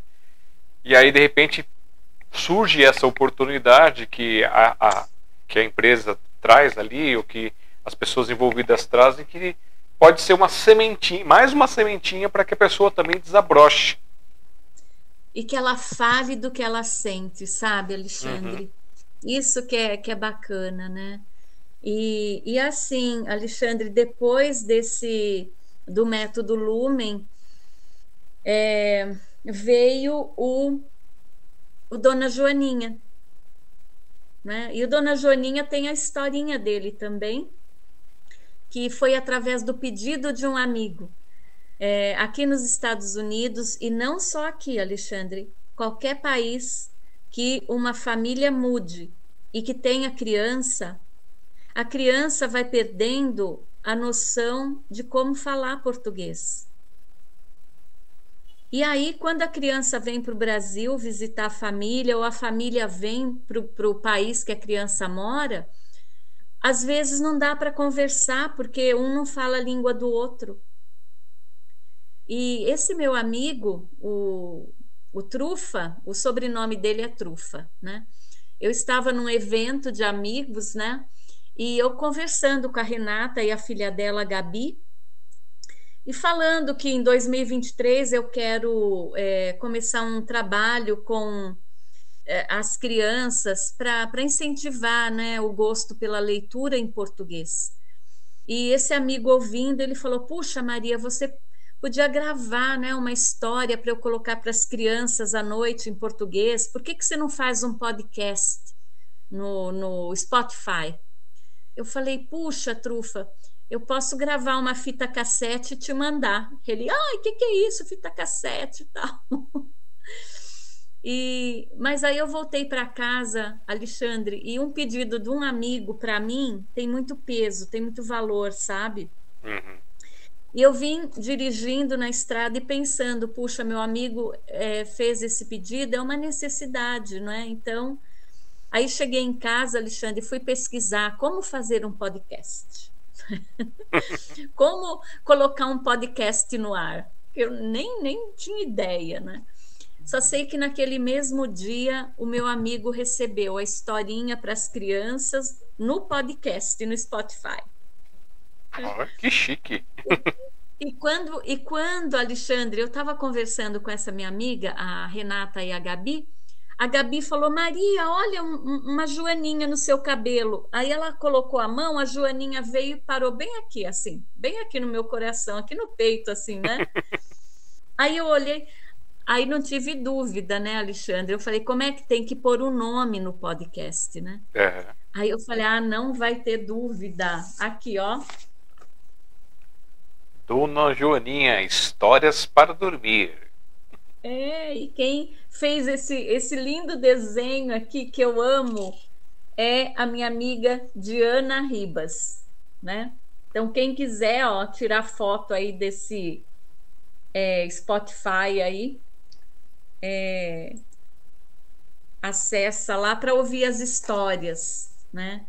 Então, para mim, Alexandre, foi uma surpresa tão grande. É, eu acho que o, o nosso criador lá, quando a gente faz algo, Alexandre, que é para é, dar alegria para alguém, né? Ou, ou para ajudar alguém, ele te, te, te dá um banho de, de bênçãos, né? E, e o Dona Joaninha tem me surpreendido, Alexandre, porque eu criei o Dona Joaninha em 13 de fevereiro desse ano e ele já está, Alexandre, eu acho que está beirando os 40 países. Uia. É, Alexandre. E é, de fevereiro até agora eu tenho 22 histórias de autores brasileiros que eu faço assim questão de gravar história de autores brasileiros para divulgar a obra deles. Então, quer dizer, em 40 países, é, o autor que tem a história no Dona Joaninha, ele está presente, né? Porque antes da história, eu, eu coloco uma mini biografia do autor, né? Falo uhum. onde encontrar o livro. É, ou seja, então a pessoa ela pode trabalhar isso nas redes sociais dela, enfim, né? E, e além disso, Alexandre, no começo da história, eu faço também uma descontração com as crianças para elas assim acalmarem as ondas cerebrais, sabe, com atenção plena, respiração. Uhum. Né? Então são três respiraçõezinhas que eu faço com eles para eles se acomodarem e para eles ouvirem a história. E olha, Alexandre, mais uma vez eu te falo, amigo, se eu fosse chamada para seguir a estrada, eu iria com o coração pleno. Então eu, eu vou ser abusado com você. Eu vou mandar minha história infantil para você, que eu vou publicar em, em janeiro. E será muito mais que bem-vinda, Alexandre. Que essa historinha, eu, eu, eu, entre essas entrevistas aqui no Sinopse, né? É, eu, entrevistei, eu entrevistei várias contadoras de história que criaram seus livros, várias pessoas que trouxeram livros infantis e com livros que tiveram peso na vida das pessoas, né? A uhum. Diana, Diana Targino, que fez o livro da Marta, que é a jogadora de futebol, a menina né, que joga futebol, e contando a história dela. Tivemos uma, uma outra amiga que estava contando também do, é, das bonecas dela, falando negócio. E aí teve uma questão é, de reconhecimento de uma criança. É, que, ela, que, ela, se sentia excluída por causa da cor dela e por causa desse livro ela se sentiu acolhida e os amigos resolveram acolher e transformou aquilo lá. Então, assim, foram coisas que foram inspirando e eu falei assim, ah, eu vou escrever uma história infantil, eu acho que eu vou conseguir escrever.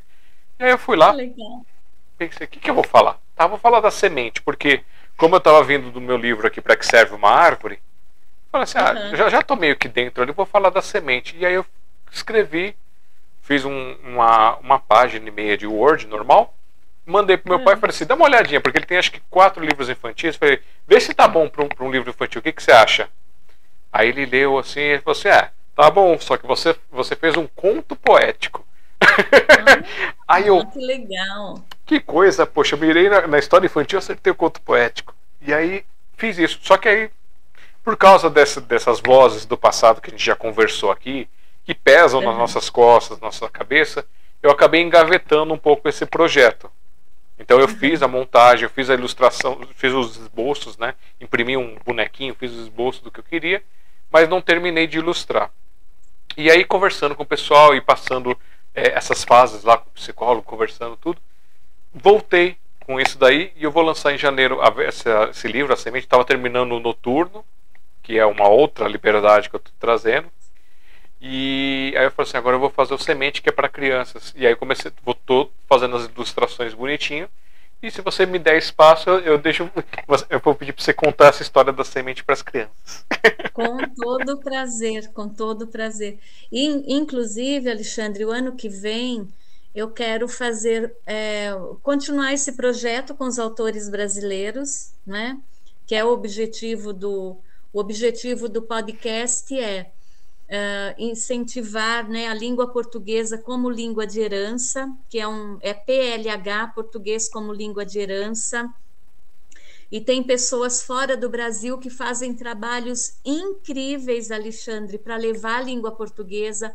Por exemplo, a minha amiga Luzia Tanaka, lá no Japão, né? Então, às vezes eu tenho a felicidade de entrar é, é, sexta-feira de, de 10 e meia da noite e sábado, sete horas da manhã, e eu entro porque ela, ela reúne as crianças na casa dela.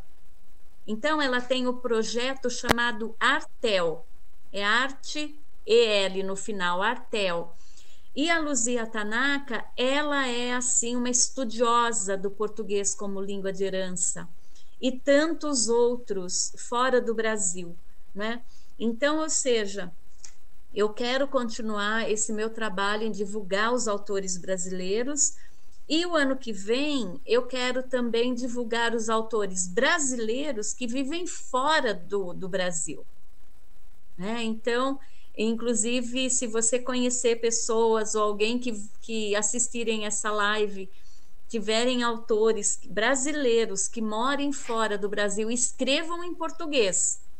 Não adianta autor que mora no Brasil, é, no, no, na Inglaterra e só escreva em inglês ou só escreva em, em, outra língua. Não, é que escreva na nossa língua. Né? Hum. Então, um, pode entrar em contato comigo que eu terei o maior prazer em contar a história. E, Alexandre, eu gosto muito de falar isso para ficar bem claro né, com, com os autores, a contrapartida é, desse trabalho, porque eu não sou profissional, né? De, então, para eu gravar uma história de 10 minutos, Alexandre, eu fico muitas e mu no mínimo oito horas, no mínimo, para editar, para, enfim, né?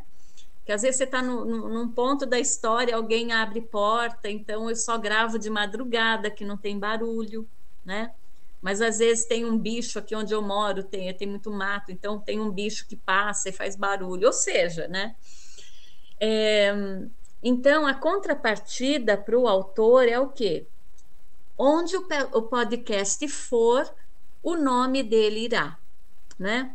Uhum. Outra coisa, eu faço a divulgação nas, na, no meu Instagram, eu faço no, no Facebook, e é, a criança ela vai conhecer o trabalho de um autor, não importa onde ela esteja. Uhum né? Tá?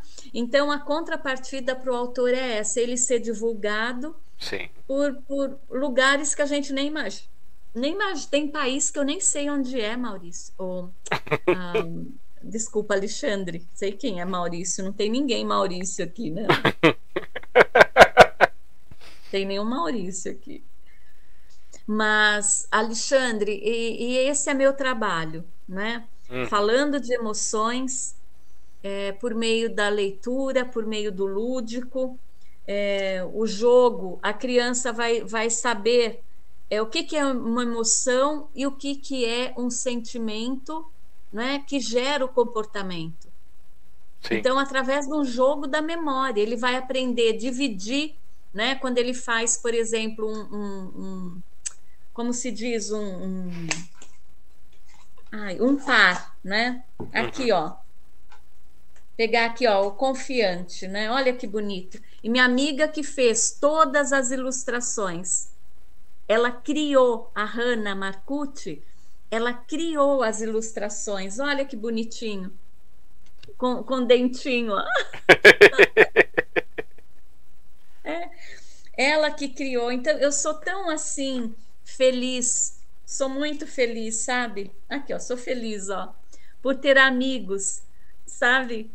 É, uh, Alexandre, que, que auxiliam nessas minhas viagens né, que eu faço aí no. então, por exemplo, Alexandre, olha, a criança fez um par né, do contente, por exemplo. Uhum. E aqui em cima tem o número 2. Então, a gente tem carta com número 5, número 5, e tem cartas com número 2 e tem cartas com número 3 aqui em cima. Então, vamos supor, ele fez o número 2, esse par. É para ele falar uma frase. Qual foi a última vez que ele lembra que ele se sentiu contente? Né? Então, por exemplo, Alexandre fez o parzinho do contente. Ele fala: Puxa, eu não lembro de uma de uma história, de quando eu de uma frase quando eu me senti contente. Aí eu estou jogando com o Alexandre, eu falo, Alexandre, eu posso te ajudar? Porque é só assim que pode participar do jogo, pedindo autorização, né? Se o outro quer. Alexandre, eu posso te ajudar? Aí o Alexandre vai falar se sim ou não, né? Porque o Alexandre só pode ficar com par se ele cumprir a tarefa, que é falar a frase, né? Então, por exemplo, o, a Maria foi e ajudou Alexandre, o Alexandre vai pegar uma carta e vai dar para Maria. Então, ele fica com uma carta e ele dá uma carta para quem o ajudou. Né? Então, é, esse Alexandre é um jogo que tem as cinco emoções básicas do ser humano, que é a alegria, a tristeza, a raiva, o medo e o afeto, né? Então é um jogo que a família inteira pode jogar. Ele já tem inglês também, tem português e inglês.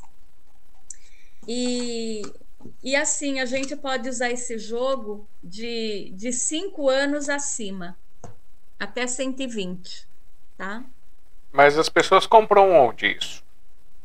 Também, é só mandar um recadinho para mim pelo Facebook ou pelo, uh, pelo Instagram, porque meu anjo aí, chamado Helenice, minha irmã querida, ela que coloca todo o material no correio para mim. Tá? E a pessoa pode usar assim. Eu tenho, eu tenho amigas, né, é, que trabalham com, com ah, pessoas que, que, que, têm, um, que desenvolveram né, essa, o Alzheimer. Então, para trabalhar a memória, para trabalhar as lembranças, sabe? Uhum. Incrível, Alexandre, incrível. Né? Eu estava procurando aqui, eu estou procurando um negócio que eu vou te mandar é. Que ainda não é público isso, vai ser público só em janeiro. Mas tem muito a ver com uma coisa que você disse aí de fazer pontes e conexões. Uhum. Aí, no caso, eu vou passar isso para você, não vou passar publicamente, que eu não posso ainda passar publicamente. Ok, ok. E uma outra coisa, você falando desse seu projeto aí do, de 2020, me fez lembrar que, assim, antes de 2020, eu fiz dois ensaios de gravação conversando com autores, né? Que eu queria que eles contassem um pouquinho sobre, sobre a arte deles e falassem um pouquinho da interação deles com o nosso projeto do Café com Poesia. Uhum. Só que eu gravei isso tudo e engavetei para usar depois e nunca usei. Uhum. Vergonha para mim. É, tudo tem sua hora. Mas aí veio o, esse, essa consequência do que aconteceu a gente fez um encontro em janeiro, ainda, né? Uhum. Porque não tinha nada definido. Fevereiro teve, aí março já não teve mais. E aí o pessoal ficou naquele. Começou a dar o pânico em todo mundo, né? Porque você não uhum. sabia o que você podia, o que você não podia fazer. Você. Um monte de informação chegando. É, coisa que funcionava, não funcionava, coisa que não funcionava, funcionava, e aquela coisa, aquela Sim. confusão. E aí o pessoal, o pessoal em casa, agoniado, e, e veio chegando a data de fazer um novo encontro do café. E as pessoas que vão no Café com Poesia lá, elas gostam porque a gente tenta trazer aquele ambiente familiar. Microfone uhum. aberto. Se a pessoa quiser só falar uma frase, é, ela vai lá falar uma frase. Se ela quiser ler uma poesia, ela lê. Se ela quiser cantar, ela canta. Então a gente tenta fazer esse desenvolvimento é, pessoal, social, com todo mundo ali, né? Fazer uma, um laço. É, e aí vamos ajudando a crescer, vamos ajudando a desenvolver. A Eva faz o cafezinho lá pro para o pessoal, o pessoal leva lá umas coisinhas para mesa comunitária, eu fico coordenando o pessoal é, com, em música, em apresentação, filmagem e tal. A Eva faz as fotos e beleza, tem todo esse ambiente. E de repente arrancaram isso das pessoas. E para algumas é. pessoas eu sei que aquilo ali era um ponto de encontro para elas se sentir parte de um, de, um, de um lugar, até parte de uma família. É, tivemos uma, pessoas que, que partiram nessa, nessa, nessa época, não por causa disso, mas chegou o momento delas e que uhum. elas não tinham família. Eu acabei descobrindo que uma das pessoas não tinha nenhuma família e lá com a gente, lá com os encontros culturais que tinha, é que ela se encontrava com essas famílias, né? Que incrível. Que incrível. E aí eu, aí eu falei assim, não, quer saber uma coisa? Eu vou, eu vou dar um jeito nisso daí. Eu chamei o meu amigo Renan Wangler, lá da Biblioteca Adelfa Figueiredo. Falei, Renan, eu quero fazer um programa assim, assim, assim. Lembrando aquele da cultura lá, que é o é, que, que fazem com os artistas, não sei o quê, mas eu quero falar com o pessoal, com quem é escritor, quem é cantor, quem é o pessoal do povo, né? não os famosos. Se o famoso quiser vir, beleza, mas eu quero dar o valor para todo mundo. Falei, você topa fazer comigo? Ele, topo, quando? Ah, vamos fazer amanhã? Ele, tá bom. Como é que vai ser? Eu falei, eu vou descobrir e eu te falo. E aí eu fui, peguei o, o Google, abri o Google é, Meet e fiz o, o, o negócio aí, descobri como é que gravava a tela e transmitia, fiz todo o negócio e falei assim, vamos lá. E o primeiro programa foi nas coxas, totalmente. foi empurrando assim, sabe? Foi com a barriga, a gente empurrou com a barriga, foram duas horas e pouco conversando com ele e consegui fazer esse registro da história dele. Aí já no segundo programa melhorei, o terceiro e fui melhorando e evoluindo Muito e trazendo para cá. E eu percebi que é uma coisa fantástica, porque o que eu aprendi e o que as pessoas têm aprendido com vocês, pessoas maravilhosas que compartilham esses fragmentos da sua história com a gente, é impagável, é maravilhoso. Eu só tenho a agradecer por estarem com a gente nessa jornada que juntos estamos transformando e iremos transformar o mundo, porque fica gravado aqui, né? Então as pessoas assistem a qualquer hora, a qualquer momento, de qualquer lugar do mundo, quantas vezes quiserem, mostram para os outros. Então é, é mais uma semente que você coloca que vai ficar germinando, germinando, germinando. Claro. Então, obrigado claro. por estar com a gente aqui. Ah, obrigada. E também, Alexandre, agora que, que eu acabei de lembrar, né? É, desse O Laço que Virou Abraço, de 2019, também, é, olha que coisa que eu jamais, se tem uma coisa que jamais eu imaginaria, Alexandre, que eu fosse participar de uma academia de letras fui convidada para participar da Academia Itaunense de Letras. E, Alexandre, sabe, você falou em família e me veio a Academia de Itaúna de Letras, não é? O diretor, agora presidente, professor Arnaldo, e é, professor da Universidade de Itaúna, e o meu amigo Fonte Boa, um professor também historiador, pessoas assim que, sabe, presente, Alexandre, na sua vida. Então, eu sou a primeira é, mulher que participa online de uma academia. Então, quer dizer, é, a minha amiga Conceição né, Cruz, que também é uma escritora maravilhosa, e ela escreve letras de músicas assim incríveis. E tem uma história dela no Dona Joaninha, é Bornata, a boneca de papel. Nossa, boneco! e é Bornata, boneca de papel, que ela escreveu em homenagem à mãe dela, porque na época da mãe dela tinha boneca de papel, não era boneca de verdade, né? Uhum. E então a Maria, a Conceição que me indicou para a academia e ela me indicou para outras academias, mas como eu moro fora do Brasil, as academias não aceitaram. Itaúna aceitou e me acolheu. E assim, muito lindo a minha patrona na, na, na academia lá é Cecília Meirelles, e é uma história linda da Cecília Meirelles também. E assim, Alexandre, essa coisa de juntar pessoas, né, e, e, e proporcionar esse sentimento de família, é isso que você estava contando. Os trabalhos, né, voltados para a literatura, quanto pode proporcionar, né?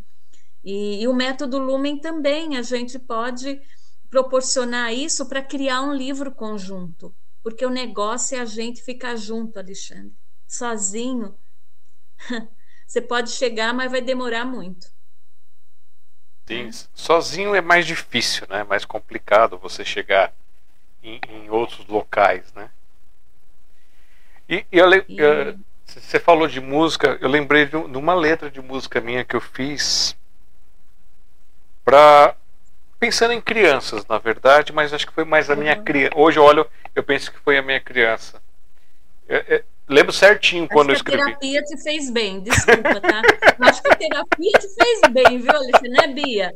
A Bia é psicóloga. Olha, tem outra, vou fazer agora, falar Vai com a minha amiga Maria Beatriz. Maria Beatriz é uma psicóloga é, hiper, hiper experiente. Maria Beatriz atende online. Então, quem precisar de um, de um psicólogo que eu é, eu só não faço terapia com a Maria Beatriz porque ela é minha amiga, né? Uhum. Mas se eu tivesse um filho, se eu tivesse alguém da minha família para indicar, é a Maria Beatriz seria a psicóloga. Dentre tantos amigos psicólogos que eu tenho, a Maria Beatriz é uma delas, né? Que, que é, eu indico, né? Para para as pessoas. Então, olha, quem precisar aí, Maria Beatriz, além de escritora, é psicóloga também, tá? Muito legal. Ó, eu, eu vou procurar aqui a letra para poder ler para você. E Tá. Nossa, eu fiz uma bagunça agora aqui. Peraí, apertei o botão errado, fiz caquinha, criança Não faz problema. hum. A, a história dessa, dessa música foi bem assim. Eu estava aqui na frente de casa. É, tava, tinha alguns meses já que eu tocava, estava compondo minhas músicas. E Tava um dia que o céu tinha um pouco mais de estrelas, tudo, já estava bem de noite, estava tava sozinho aqui na frente, com um caderninho, fazendo umas anotações. E aí eu comecei a ter umas lembranças, de olhar para o céu, e eu sempre, quando eu olho para o céu, eu tenho aquela vontade de querer mergulhar no céu. De pular e como se eu fosse mergulhar, fosse me jogar no céu. É meio estranho, mas é, é uma sensação gostosa. Não é uma coisa ruim, tipo, quero me afogar, mas eu quero mergulhar naquela profundeza, fazer parte daquele azul, fazer parte daquele momento. E aí olhando para aquela e eu olhando para aquelas eu já tô estrelas, gostando, né? e olhando as estrelas, olhando aquilo, aí eu comecei a pensar em coisas mais infantis. E aí escrevi essa música que eu dei o nome de Campos Elíseos. Né? Hum. Então, que é aquela essa coisa mais é, suave, um lugar tranquilo, um lugar é, bonito, né? um, um lugar sereno para você pensar. E aí eu fiz uma melodiazinha assim, bem infantilzinha, meio é, TV Cultura, sabe? Aqueles programas de TV Cultura que tem aquelas Sim. musiquinhas, tudo. E, na, e aí nasceu essa música que ela tem essa pegadinha bem, bem gostosinha. Deixa eu só tirar esse negócio, senão eu não vou conseguir ler. Cadê o trem aqui? De, cadê o trem de ler? Exibir. Vou ter que fazer em tela cheia, tirar o tirar o painel, tirar a linha e jogar para direita. Ok, pronto. Agora deu certo. É, voltei para cá. E aí a música ficou assim: O passarinho voa no céu, enquanto o sol esquenta o coração. A nuvenzinha a passear e vem a chuva cantando no chão. Uma menina com a boneca a ninar e um menino batendo um bolão. A festa de pipas lá no céu e o vovô com seu violão. A lua brilha lá no céu e as crianças brincam no chão. Um casal passeia no parque e a vovó faz macarrão. O dia passa e a noite chega, e dentro de casa tenho que entrar, tomar um banho e depois jantar, escovar os dentes e depois sonhar. Então foi uma coisa muito, muito lúdica, assim. Sabe que você me lembrou as, as poesias da Cecília Meirelles? Pois é. Se você tiver esse livro aqui, olha, não sei se você tem, né? Ou Isto ou Aquilo, da Cecília Meirelles. Esse é um livro que era da minha irmã, né, da Lu. Olha que lindinho, tem até a assinatura dela. Ó. Dá para ver? Uhum, dá para ver. Né, isso aqui é uma relíquia que eu tenho e e as poesias da Cecília nesse livro lembra muito isso que você produziu aí, né? Então é algo assim bem bacana. E, e Alexandre, eu gostaria de ler eu gostaria de ler o já que a minha amiga, eu queria ler a minha poesia do Sinto que Contos, mas eu, eu acho que eu vou homenagear a minha amiga Maria Beatriz, que está aqui com a gente né, na, na, na live. O que, que você acha? Eu acho fantástico. E a live é sua, você faça dela as suas posses, as suas, é, seus brilhos. É. Olha, olha que lindo, conto da Maria Beatriz. Vou perguntar, Maria Beatriz, eu posso ler seu conto? Vamos ver se ela, se ela permite, né? Direitos autorais. Então, ó, enquanto a gente aguarda aqui, eu vou colocar o sonzinho do Campos Elíseos que eu achei gravado aqui, que eu fiz que é violão e voz. Uhum. Vamos ver se dá para escutar direitinho aqui. Tá. Deixa eu só apertar o play aqui. Tá, vamos colocar para tocar. Sim, eu quero que toca. Não estou falando monstrinho, trek, trek. Aqui, pronto. Enquanto aguardamos a Maria Beatriz mandar essa autorização, vamos ver aqui se, que bicho que sai. Cadê você? Eita. Vou tela cheia, não precisa tudo não. Essa é a melodia. Uhum.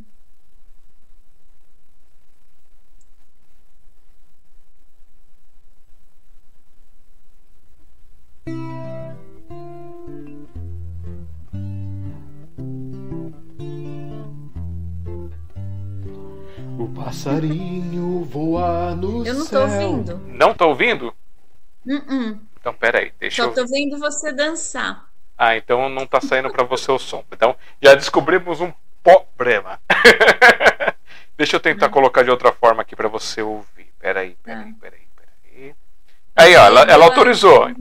Então vai lá enquanto eu procuro o meio aqui. Tá. Então, olha, o conto da Maria Beatriz é o Menino Arco-Íris. Olha que ilustração mais linda do José Gozo Sobrinho, que é o nosso ilustrador. Bem, O Menino Arco-Íris, por Maria Beatriz Marinho dos Anjos. Era uma vez um menino, um menino comum, como eu, como você. Vamos chamá-los de Menino Arco-Íris e eu vou explicar o porquê. É que ele adorava esse fenômeno, o arco-íris. Toda vez que o arco-íris aparecia no céu, alguma coisa forte acontecia no seu coração. Como se houvesse um imã entre esses entre os dois. Ele ia lá fora para ver o arco-íris e seus olhos bebiam aquelas cores era como se ele se enchesse com elas e os dois passavam a ser uma coisa só. Igual você com o céu, né? Uma vez ouviu dizer que no final do arco-íris havia um pote de ouro. E sempre que o céu se pintava com o arco-íris, lá ia o menino tentar chegar perto. Quanto mais ele andava, mais parecia que o arco-íris se afastava. Nunca conseguia alcançá-lo. O menino então desanimou. Passou a observar as belezas que via, como a dança mágica do beija-flor beijando as diferentes flores. Mas ele precisava aprender muitas coisas. E era tanta gente falando, tanto pensamento entrando, que o menino foi ficando entulhado de palavras e seu coração foi se enchendo de sombras. Seu rosto começou a ficar sem cor, porque seus olhos tinham perdido a alegria de ver as pequenas coisas, como a asa da borboleta, o caracol do jardim, ou fileiras de formigas que pareciam compartilhar um segredo quando passavam umas pelas outras o menino precisava de ajuda. Levaram o, levaram o menino ao médico, que não achou nenhuma doença. Chamaram então, sabe quem? O doutor Feliz, um especialista em males da alma. E ele descobriu que o menino estava com sentimento doente. Ele está com alegria escondida, exclamou o doutor e foi ensinando o menino a se desentulhar.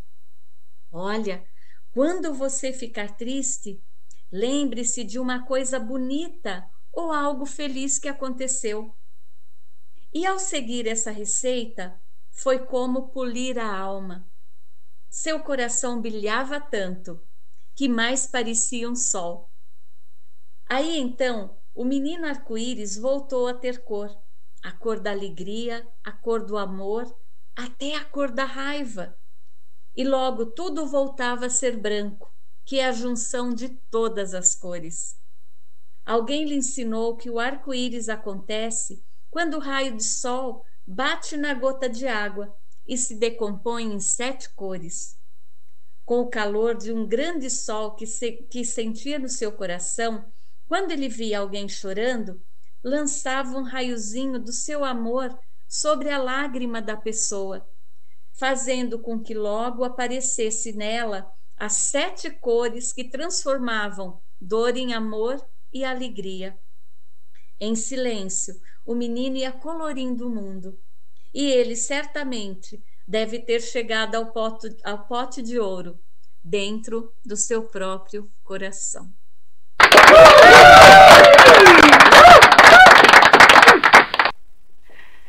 Maravilhoso. Eu acho que eu descobri Lindo. como é que tocar música aqui, ó. Vamos ver se você escuta, hein? Tá.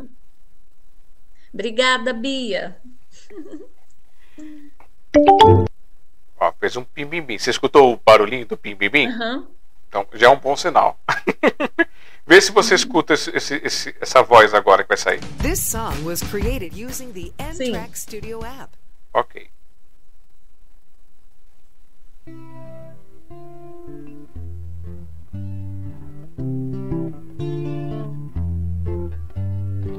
O passarinho voa no céu, enquanto o sol esquenta o coração.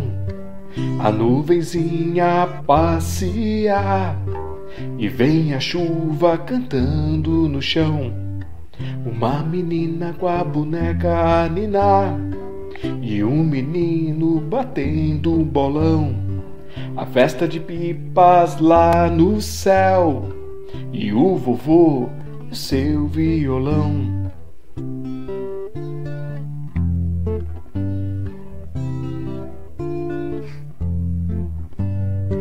A lua brilha lá no céu e as crianças brincam no chão.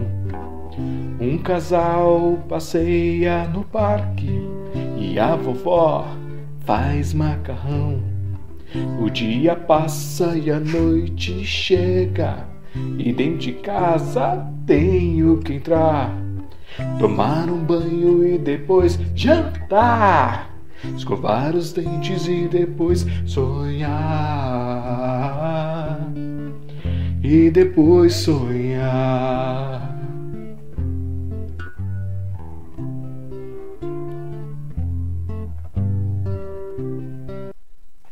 É isso.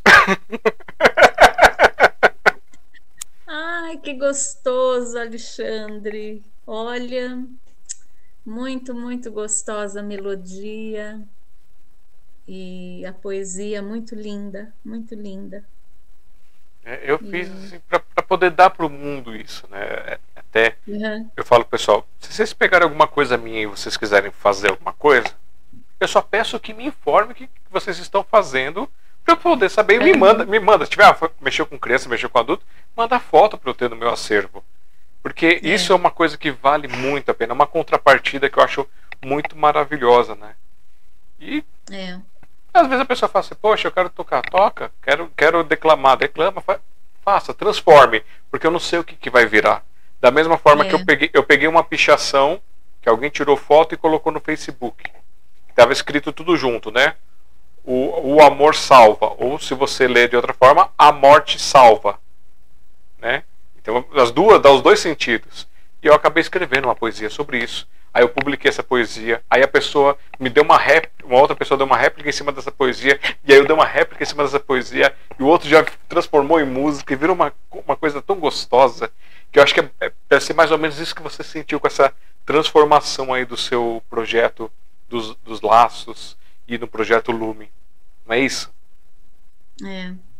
É assim, Alexandre, eu acho que quando a gente se une, é, porque assim pega um pouco da, do que você é, das suas histórias, um pouco das minhas histórias, do outro. Foi o que aconteceu nesse livro do, do Sinto que Conto, sabe? Pessoas assim, é, bem diferentes uma da outra, mas cada um com a sua magia, sabe? Então, é, a gente guarda isso e leva, é, é isso que a gente leva daqui, né, Alexandre? o quanto que a gente cresce, o quanto que a gente aprende um com o outro, para a gente só ser melhor, só isso. né? E, e é muito bom. E aconteceu uma outra coisa. Chegamos na nossa segunda hora de live. Longa. E agora eu faço mais uma perguntinha para você. É, destas escritas dessas coletâneas, que tipo de escritas que você traz? Porque eu percebi que você trouxe é, umas reflexões, você trouxe falando do projeto, mas o que mais que você traz? Tem poesia, tem contos nessas coletâneas que você participa? Tem, tem. É, por exemplo, na, no, no Conto Expressão, eu criei um conto, não é uma poesia, é um conto a respeito de uh, memórias afetivas, perdas e como que a gente lida com, as, com a emoção da perda. Pode ser a perda de um amigo, pode ser a perda de um o dente da criança, né, quando uhum.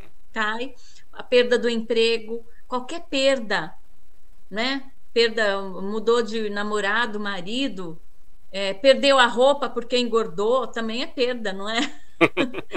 Ou seja, é, eu fiz um conto real, porque eu faço, eu conto de uma de uma árvore que teve que ser retirada do quintal de uma menina, né? E as duas eram as melhores amigas, e, e, e, na verdade é uma alusão à minha árvore aqui que teve que ser retirada. Era uma árvore de magnólia. Magnólia é uma árvore que fica imensa. E é assim, o, as pessoas e ela tem as folhas grandes e, e quando cai a folha ela não escolhe onde cai né uhum. então ela cai no quintal do vizinho cai em todo lugar né e então eu contei essa história e e falando né das memórias como que a memória afetiva a gente não precisa ficar no sofrimento da perda se a gente é, é, colocar atenção nas memórias afetivas que ficaram e como também que eu deixo memórias afetivas na vida das pessoas. Que memórias eu quero deixar por onde eu passo? Porque são afetos, é algo que, que afeta a nossa emoção. Pode afetar é, de uma forma. É, é, de uma forma agradável ou de uma forma desagradável. Né? Então, esse é o tom desse do conto expressão. No é, um, Elas da Liderança foi, foi contando a experiência do livro. E no, no, na coletânea lá de Portugal, eu falo sobre é, a nossa ida e vinda na vida, né? Então, de vidas ou de vida, depende do que a gente acredita. Então, eu fiz uma, uma, como uma poesia, né? Tem um outro livro também que é, eu acho que vai ser até uh, produzido um texto na academia que é sobre é, o abecedário das emoções e eu baseei o, o meu texto no, num, num, livro do professor Pacheco, lá daquela escola da Ponte. Você já ouviu falar lá de Portugal? Não. É, quem tiver assim interesse é uma escola incrível e o professor Pacheco ele foi idealizador da escola e hoje ele mora no Brasil até, né? E então é, eu me, me inspirei numa escrita dele e criei esse texto também falando também das emoções e falando dos valores, né, do ser humano. Um, então assim eu sempre procuro focar Alexandre, a minha escrita, não importa em que, em que coletânea ou o que é que eu vá escrever, mas o foco são as emoções, sempre. Muito bem. Eu vou querer que você traga então uma poesia para gente, para poder nos emocionar. Ah, então, então eu vou ler. Hoje eu não vou ler do meu livro Sinto que Contos, eu, eu vou ler uma poesia da minha querida Cecília Meirelles. Uhum. E é uma poesia chamada As Meninas. Ok? Ok. As meninas Cecília Meireles. Arabella abria a janela. Carolina erguia a cortina. E Maria olhava e sorria. Bom dia. Arabella sempre foi a mais bela. Carolina, a mais sábia menina. E Maria apenas sorria. Bom dia. Pensaremos em cada menina que vivia naquela janela. Uma que se chamava Arabella, outra que se chamou Carolina. Mas a nossa profunda saudade é Maria, Maria, Maria, que dizia com voz de amizade: Bom dia. Oh.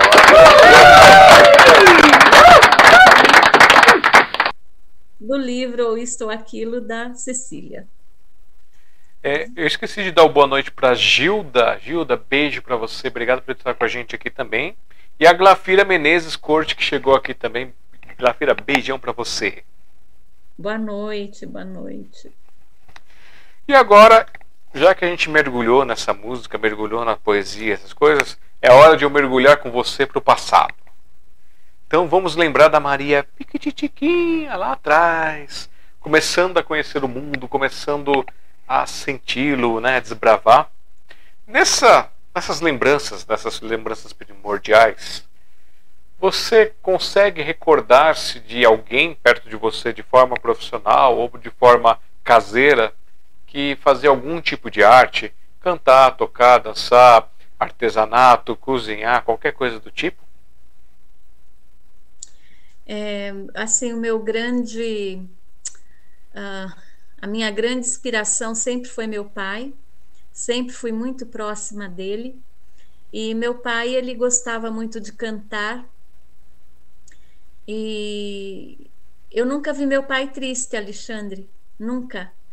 É, e nós passamos por poucas. A gente era de maré de si, eu não vou falar a palavra, tá? A gente era de maré de si. E meu pai, Alexandre, ele sempre cantava, ele sorria, ele tocava, ele tinha vitrolinha que toda tarde ele chegava do serviço, colocava as músicas caipiras, sabe? E ele cantava e era uma alegria. E um ritual que a gente tinha em casa. Ele chegava à noite, a gente jantava, todo mundo tomava banho, a filharada, né? Éramos em sete. E os três menores é, sempre meu pai colocava, chamava né, a criançada da rua e meu pai contava história. E eu tenho, Alexandre, uma assim um desejo de um dia eu ter essa essa graça, né, de lembrar uma história que meu pai contava, que era sobre o pássaro azul. Essa história não tinha fim. Então, ele tinha né, uma, uma ele tinha uma metáfora que quando, é, por exemplo, você me conta uma coisa assim, aí eu falo, nossa, Alexandre, puxa, mas como assim? Aí você fala, você viu, os pa você viu as penas, você ainda não viu o pássaro. então eu lembro que eu era muito pequena e eu amava a história do pássaro azul, porque nunca acabava. Só que eu não lembro dessa história, Alexandre. Eita. E eu sempre peço, sabe? Se for do meu merecimento, um dia eu vou lembrar essa história que meu pai contava.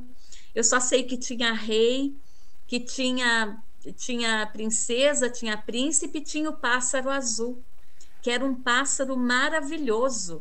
Pássaro azul, pássaro azul. Ah, o Pássaro Azul. Né? Eu, tô, eu tô me lembrando de uma história de cordel, que acho que tem alguma coisa disso. É o Pássaro Azul? O negócio do Pássaro Azul. Tem alguma coisa de Pássaro Azul numa história de cordel. Você está contando, eu também lembro que, que tem o, o, o, tem, tem o do Pavão Encantado, mas também acho que tem um negócio do Pássaro Azul. Mas isso só consultando um, uh, um cordelista para saber. É. Mas é isso, Alexandre. Então, assim, da minha infância, o que me inspirou, não é? Ah, eu acho que sempre amar as histórias foi, foi o meu pai. porque ele, ele achava a alegria no meio da escuridão, sabe? Uhum. É, ele tinha esse, esse dom de levar alegria. Tanto é, Alexandre, que a gente fala no meu pai, a gente sorri. Você não consegue falar nele sem sorrir. Qualquer pessoa que você fale que conheceu meu pai sorri a hora que fala dele. A gente não fala do seu Luiz sério. Né? No enterro do meu pai, Alexandre, teve música de viola. O pessoal todo dos, dos velórios saíam das salas e ia lá na sala que estava meu pai, porque meus primos levaram viola e meu pai foi enterrado ao som da viola. Né?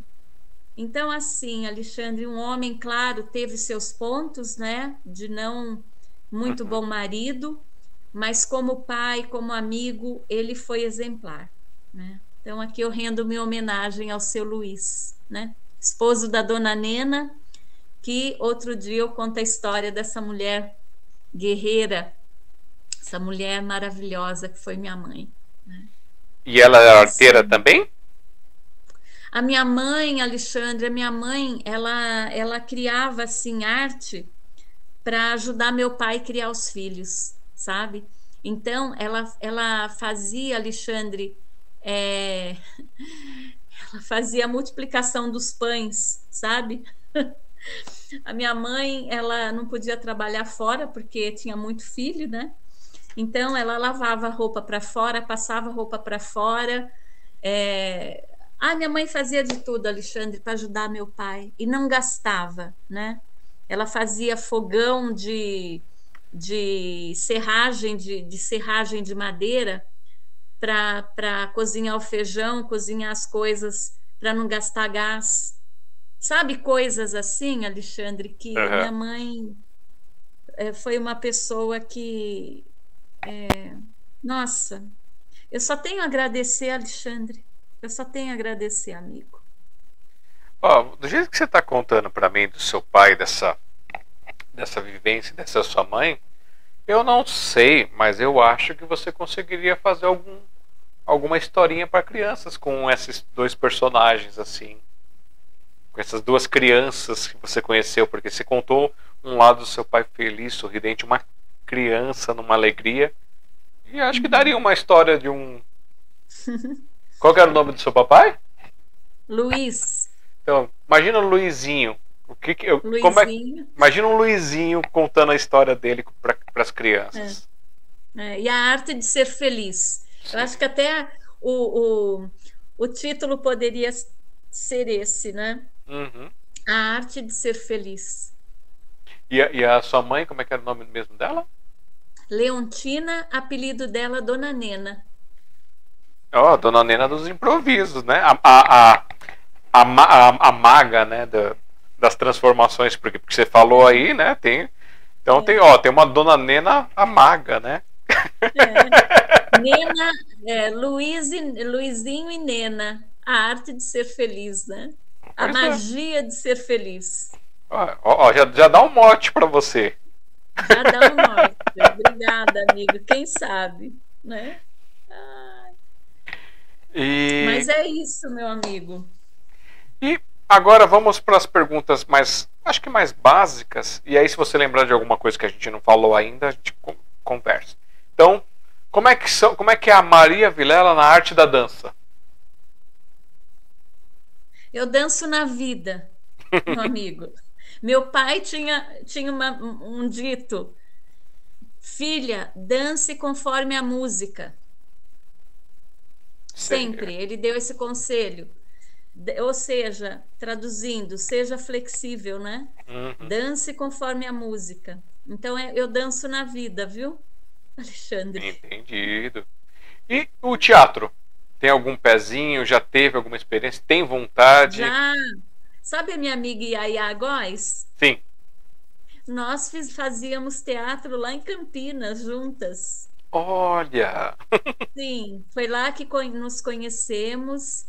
E assim na escola, sempre gostei também do teatro. Eu tenho esse meu lado assim de é, de gostar da arte, tudo é pelo meu pai, né? Família do meu pai toda. Uhum. É, tem sempre essa as pessoas que gostam de música, de cantar, é, de teatro eu acho que não tem ninguém, mas o meu sobrinho foi bailarino, né? Enfim, uhum. é, a gente tem esse veio, né? De, da arte, da música, sabe? É, então o próximo tópico é a música. A, a, a Maria, ela tem dedinhos na música, voz na música? A única coisa que eu uso a minha voz é no podcast. E eu amo é, contar, é uma coisa que eu descobri em mim, que eu, que eu amo é, narrar histórias. E então, assim, eu uso minha voz para isso, uso a minha voz para agradecer, né? Uhum. Nosso Criador, para agradecer os amigos, para agradecer a natureza, minha família. É, e com artesanato, tem tato pro artesanato? Tenho. Amo artesanato, né? Que nem isso aqui, ó. Eu fiz uma estrelinha, tá vendo? Uhum. Para dar, né, de marcador de livro com e aqui atrás tem o podcast da Dona Joaninha, tá vendo? Sim. Então, assim, eu tenho essa, esse meu lado também de artesanato que eu gosto muito, gosto de pintar. Aqui, ó. Fiz a Dona Joaninha, o protótipo. é isso. É, pintura, desenho, então, tem, tem as habilidades. É. Vamos dizer que eu gosto. Outras artes plásticas de, de escultura, é, reciclagem. Ah, eu gosto de aquarela. Tenho algumas, né, feitas tal, mas eu gosto também de bordar, igual a minha amiga Maria Beatriz, ela gosta de bordar também. E na parte de cinema, já teve alguma experiência? Já imaginou Sim. alguma coisa? Eu tenho um sonho de ver o Laço que Virou Abraço numa peça de teatro ou num filme mesmo, né? porque é um livro assim que já tem o roteiro de uma peça de teatro escrita por uma professora aqui dos Estados Unidos. Então a peça está em português e inglês, do laço que virou abraço. E eu espero um dia ver encenada, né? Então, atenção. Aí. Atenção, é. pessoal, ó. É, esse ano não tem mais, mas ano que vem, a partir de março, tem os editais, hein? Os editais para quem tem parte de teatro, essas coisas, ó um contato que vocês podem fazer para de repente fazer um projeto cultural. Fazer um projeto cultural falando do, da, do emocional, né? Falando uhum. da educação emocional, Alexandre, que é algo importante, não é? Sim. Esse ano acho que abriram três, três é, editais. É, acho que foram dois pelo PROAC e um pelo pelo, é, pelo CAPAC, pelo menos aqui em São Paulo. Estou falando aqui de São Paulo capital, porque o CAPAC é só São Paulo é, a cidade. E teve três de teatro. E eu sei que cada cidade, né, cada estado também tem seus, seus projetos culturais que vocês podem pois ficar é. de olho, gente. Fiquem de olho aí. Quem quiser, é prontinho né, para crianças encenarem. E, e é um, algo interativo. E às vezes até a família pode entrar para participar da peça, enfim. É algo assim de unir as pessoas. Tá vendo? Olha só, é, contadores de história também podem pensar é. nisso para fazer um, um trabalho. É, é. é. Vamos ver aqui se não passou nada aqui por mim. É, falamos da, da, sua parte da psicóloga. Falamos uhum. aí você falou da sua especialização é, que você tem, né, na parte de especiali, especializada em atenção plena para currículo escolar pela Mindful School dos Estados uhum. Unidos. É. Atuou 33 anos no mundo corporativo, foi docente na área de psicologia organizacional, é, uhum. desenvolve trabalhos voltados a treinamento de professores, método Lumen, que vocês tiveram um gostinho aqui do, do que são os pilares, do que são os movimentos. Aí eu já esqueci, é, eu tenho um problema de memória, então você vai ter que mostrar a capa desse projeto do Lumen, o que está envolvido mesmo? É um tal de um livro lá, com alguma coisa escrita, como é que era mesmo? Que é o, o, o esse é o lumen, ó, a apostila do Ah, lumen. essa é a apostila. Essa é a apostila e o, li, o, o livro das crianças que nasceu, né, do, do projeto, ó. É isso aqui desse livro aqui, ó, Laço que virou abraço. Ah, mas esse livro tá muito pequeno, não tem dele grande não pra gente ver? Você quer o livro para você ver? É, porque tá muito pequeno, eu não enxergo. o laço que virou abraço. Olha lá, gente. Então vocês vão lá. Quem estiver fora do Brasil pela Amazon consegue comprar a versão impressa. No Brasil consegue comprar também. Só fazer o contato é. pelo. Vou pôr aqui na tela para vocês, ó. O Instagram, que é o arroba Método Lumen. Tem o YouTube, que tem um link ali para vocês assistirem algumas coisas dela. Tá na descrição do vídeo também, que é youtube.com, arroba Método Lumen Educacional 4597. Tem o Facebook para poder falar com a, com a Maria, mandar mensagem lá é, para ela para comprar os livros ou para outros trabalhos, até para o teatro, então já fiquem ligados nisso. Então, Maria Vilela Jorge. Tem o podcast é, da Dona Joaninha, Histórias para Dormir. Tem o link, está na descrição, vocês podem clicar. E o contato direto, que é o métodolumen.gmail.com. E aí vocês incentivam a, a essa escritora, essa multiartista que trabalha para trabalhar com todos esses carinhos, fazendo o hashtag Vírus do Amor para vocês. Obrigada, Alexandre. Puxa. Bom, é, as minhas perguntas se acabaram por aqui, porque você me trouxe vários laços, a gente criou vários momentos, vários pontos. E eu pergunto para você: ficou alguma coisa em aberto que você queria falar que você não falou? É, eu vi que tem um, tem um negócio aqui que agora eu lembrei dos Lumen Kids e o Lumen reescrevendo sua história. São dois é, idealizadores de dois jogos. Um dos jogos. São jogos, Alessandro, que faz parte do método Lumen. Né? Ah, então, quando, quando a pessoa é, aplica a metodologia, quando ele faz é, a formação para ele aplicar a metodologia também, ele recebe esse material, os livros, os jogos. E então é um jogo que é para aplicar mais com adultos, sabe? Mas também é para falar sobre as emoções. Muito bem. Bom, existe alguma coisa que eu não perguntei que você acha Puxa. importante falar, que você quer trazer para gente? Tá, tá, sim. Foi coberta muita coisa. Nossa, eu agradeço, Alexandre, puxa, pela oportunidade e realmente eu nunca fiz uma live de duas horas e meia, primeira vez. O meu, meu despertador está até tocando, que eu tenho uma reunião agora. e é, aqui nos Estados Unidos ainda é oito e meia da noite, então é, eu tenho uma reunião agora, oito e meia que começa. Uhum. E, enfim, eu só tenho que agradecer né, as pessoas que ficaram aqui com a gente a live inteira e Maria Beatriz, que é minha amiga, assim, minha companheira de caminhada, eu aqui nos Estados Unidos e ela lá em Belo Horizonte. Então, de manhã eu estou caminhando, ligo e a gente caminha juntas, né? Uhum. Pelo, pelo celular. Então, como é importante ter amigos, né? É, Alexandre, é, o coração da gente fica pleno, sabe? Uhum.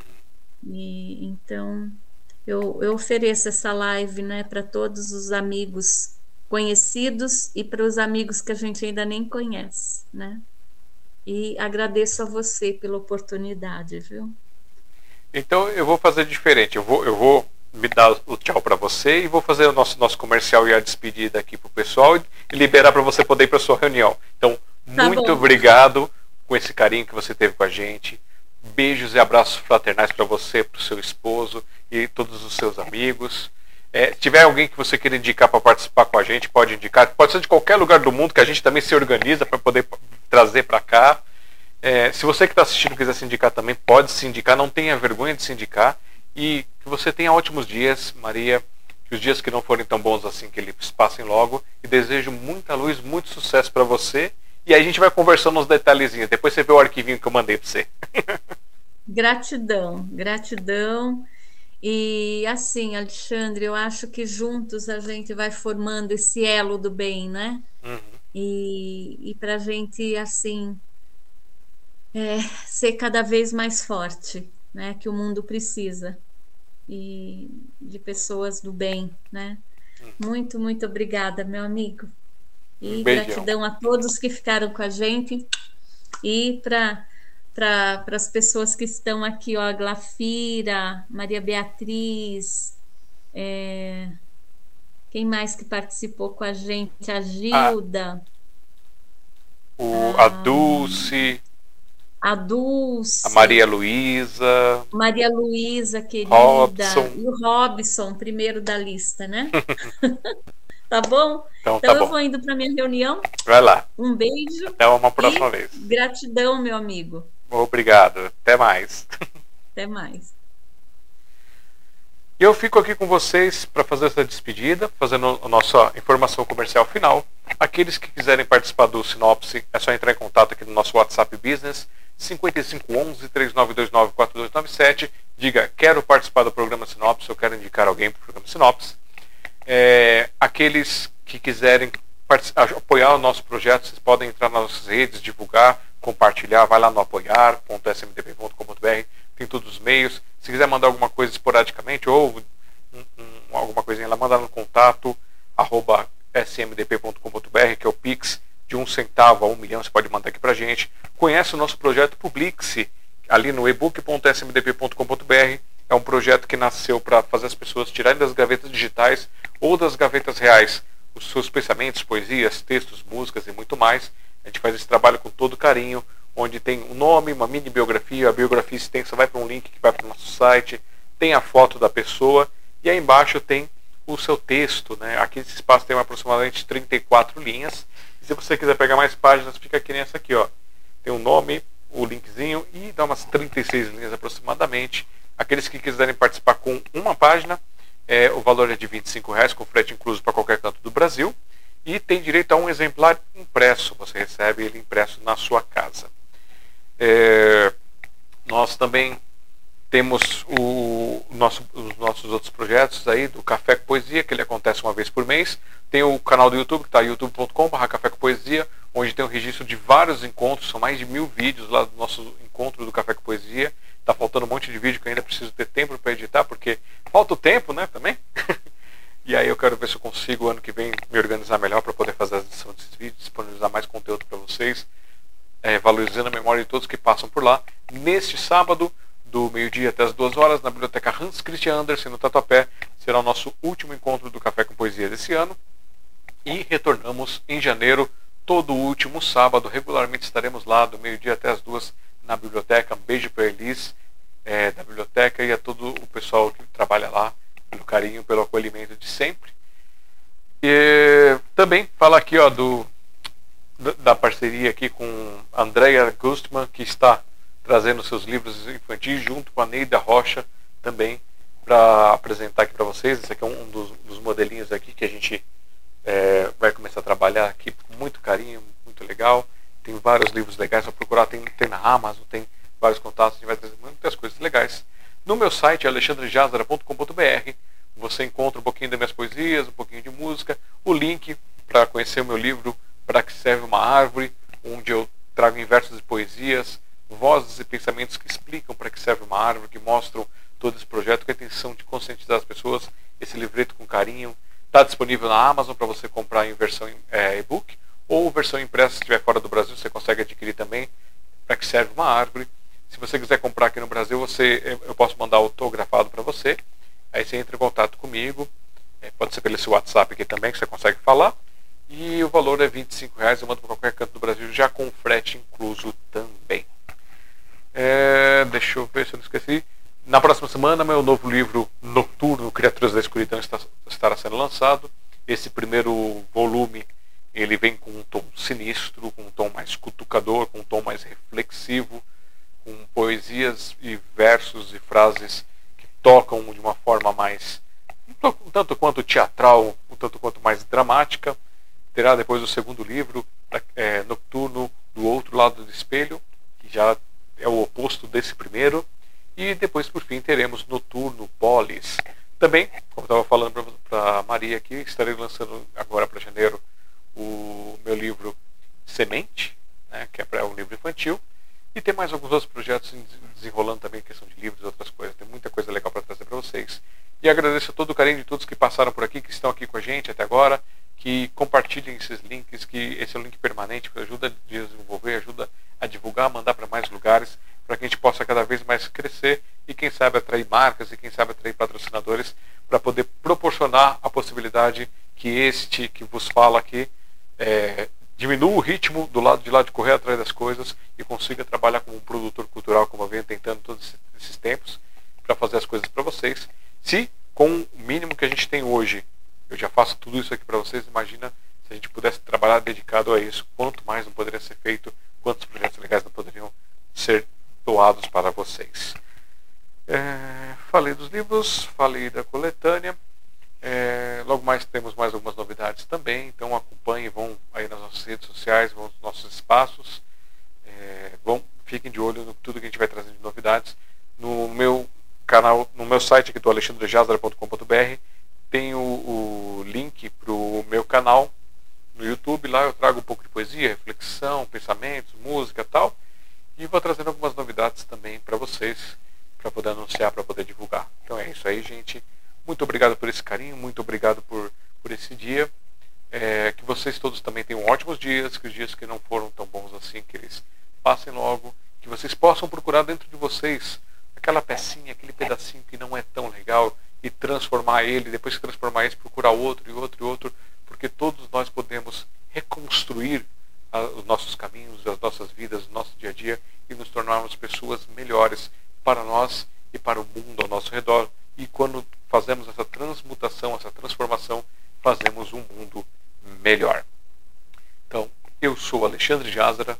Até a próxima quinta-feira. Um grande abraço e até mais.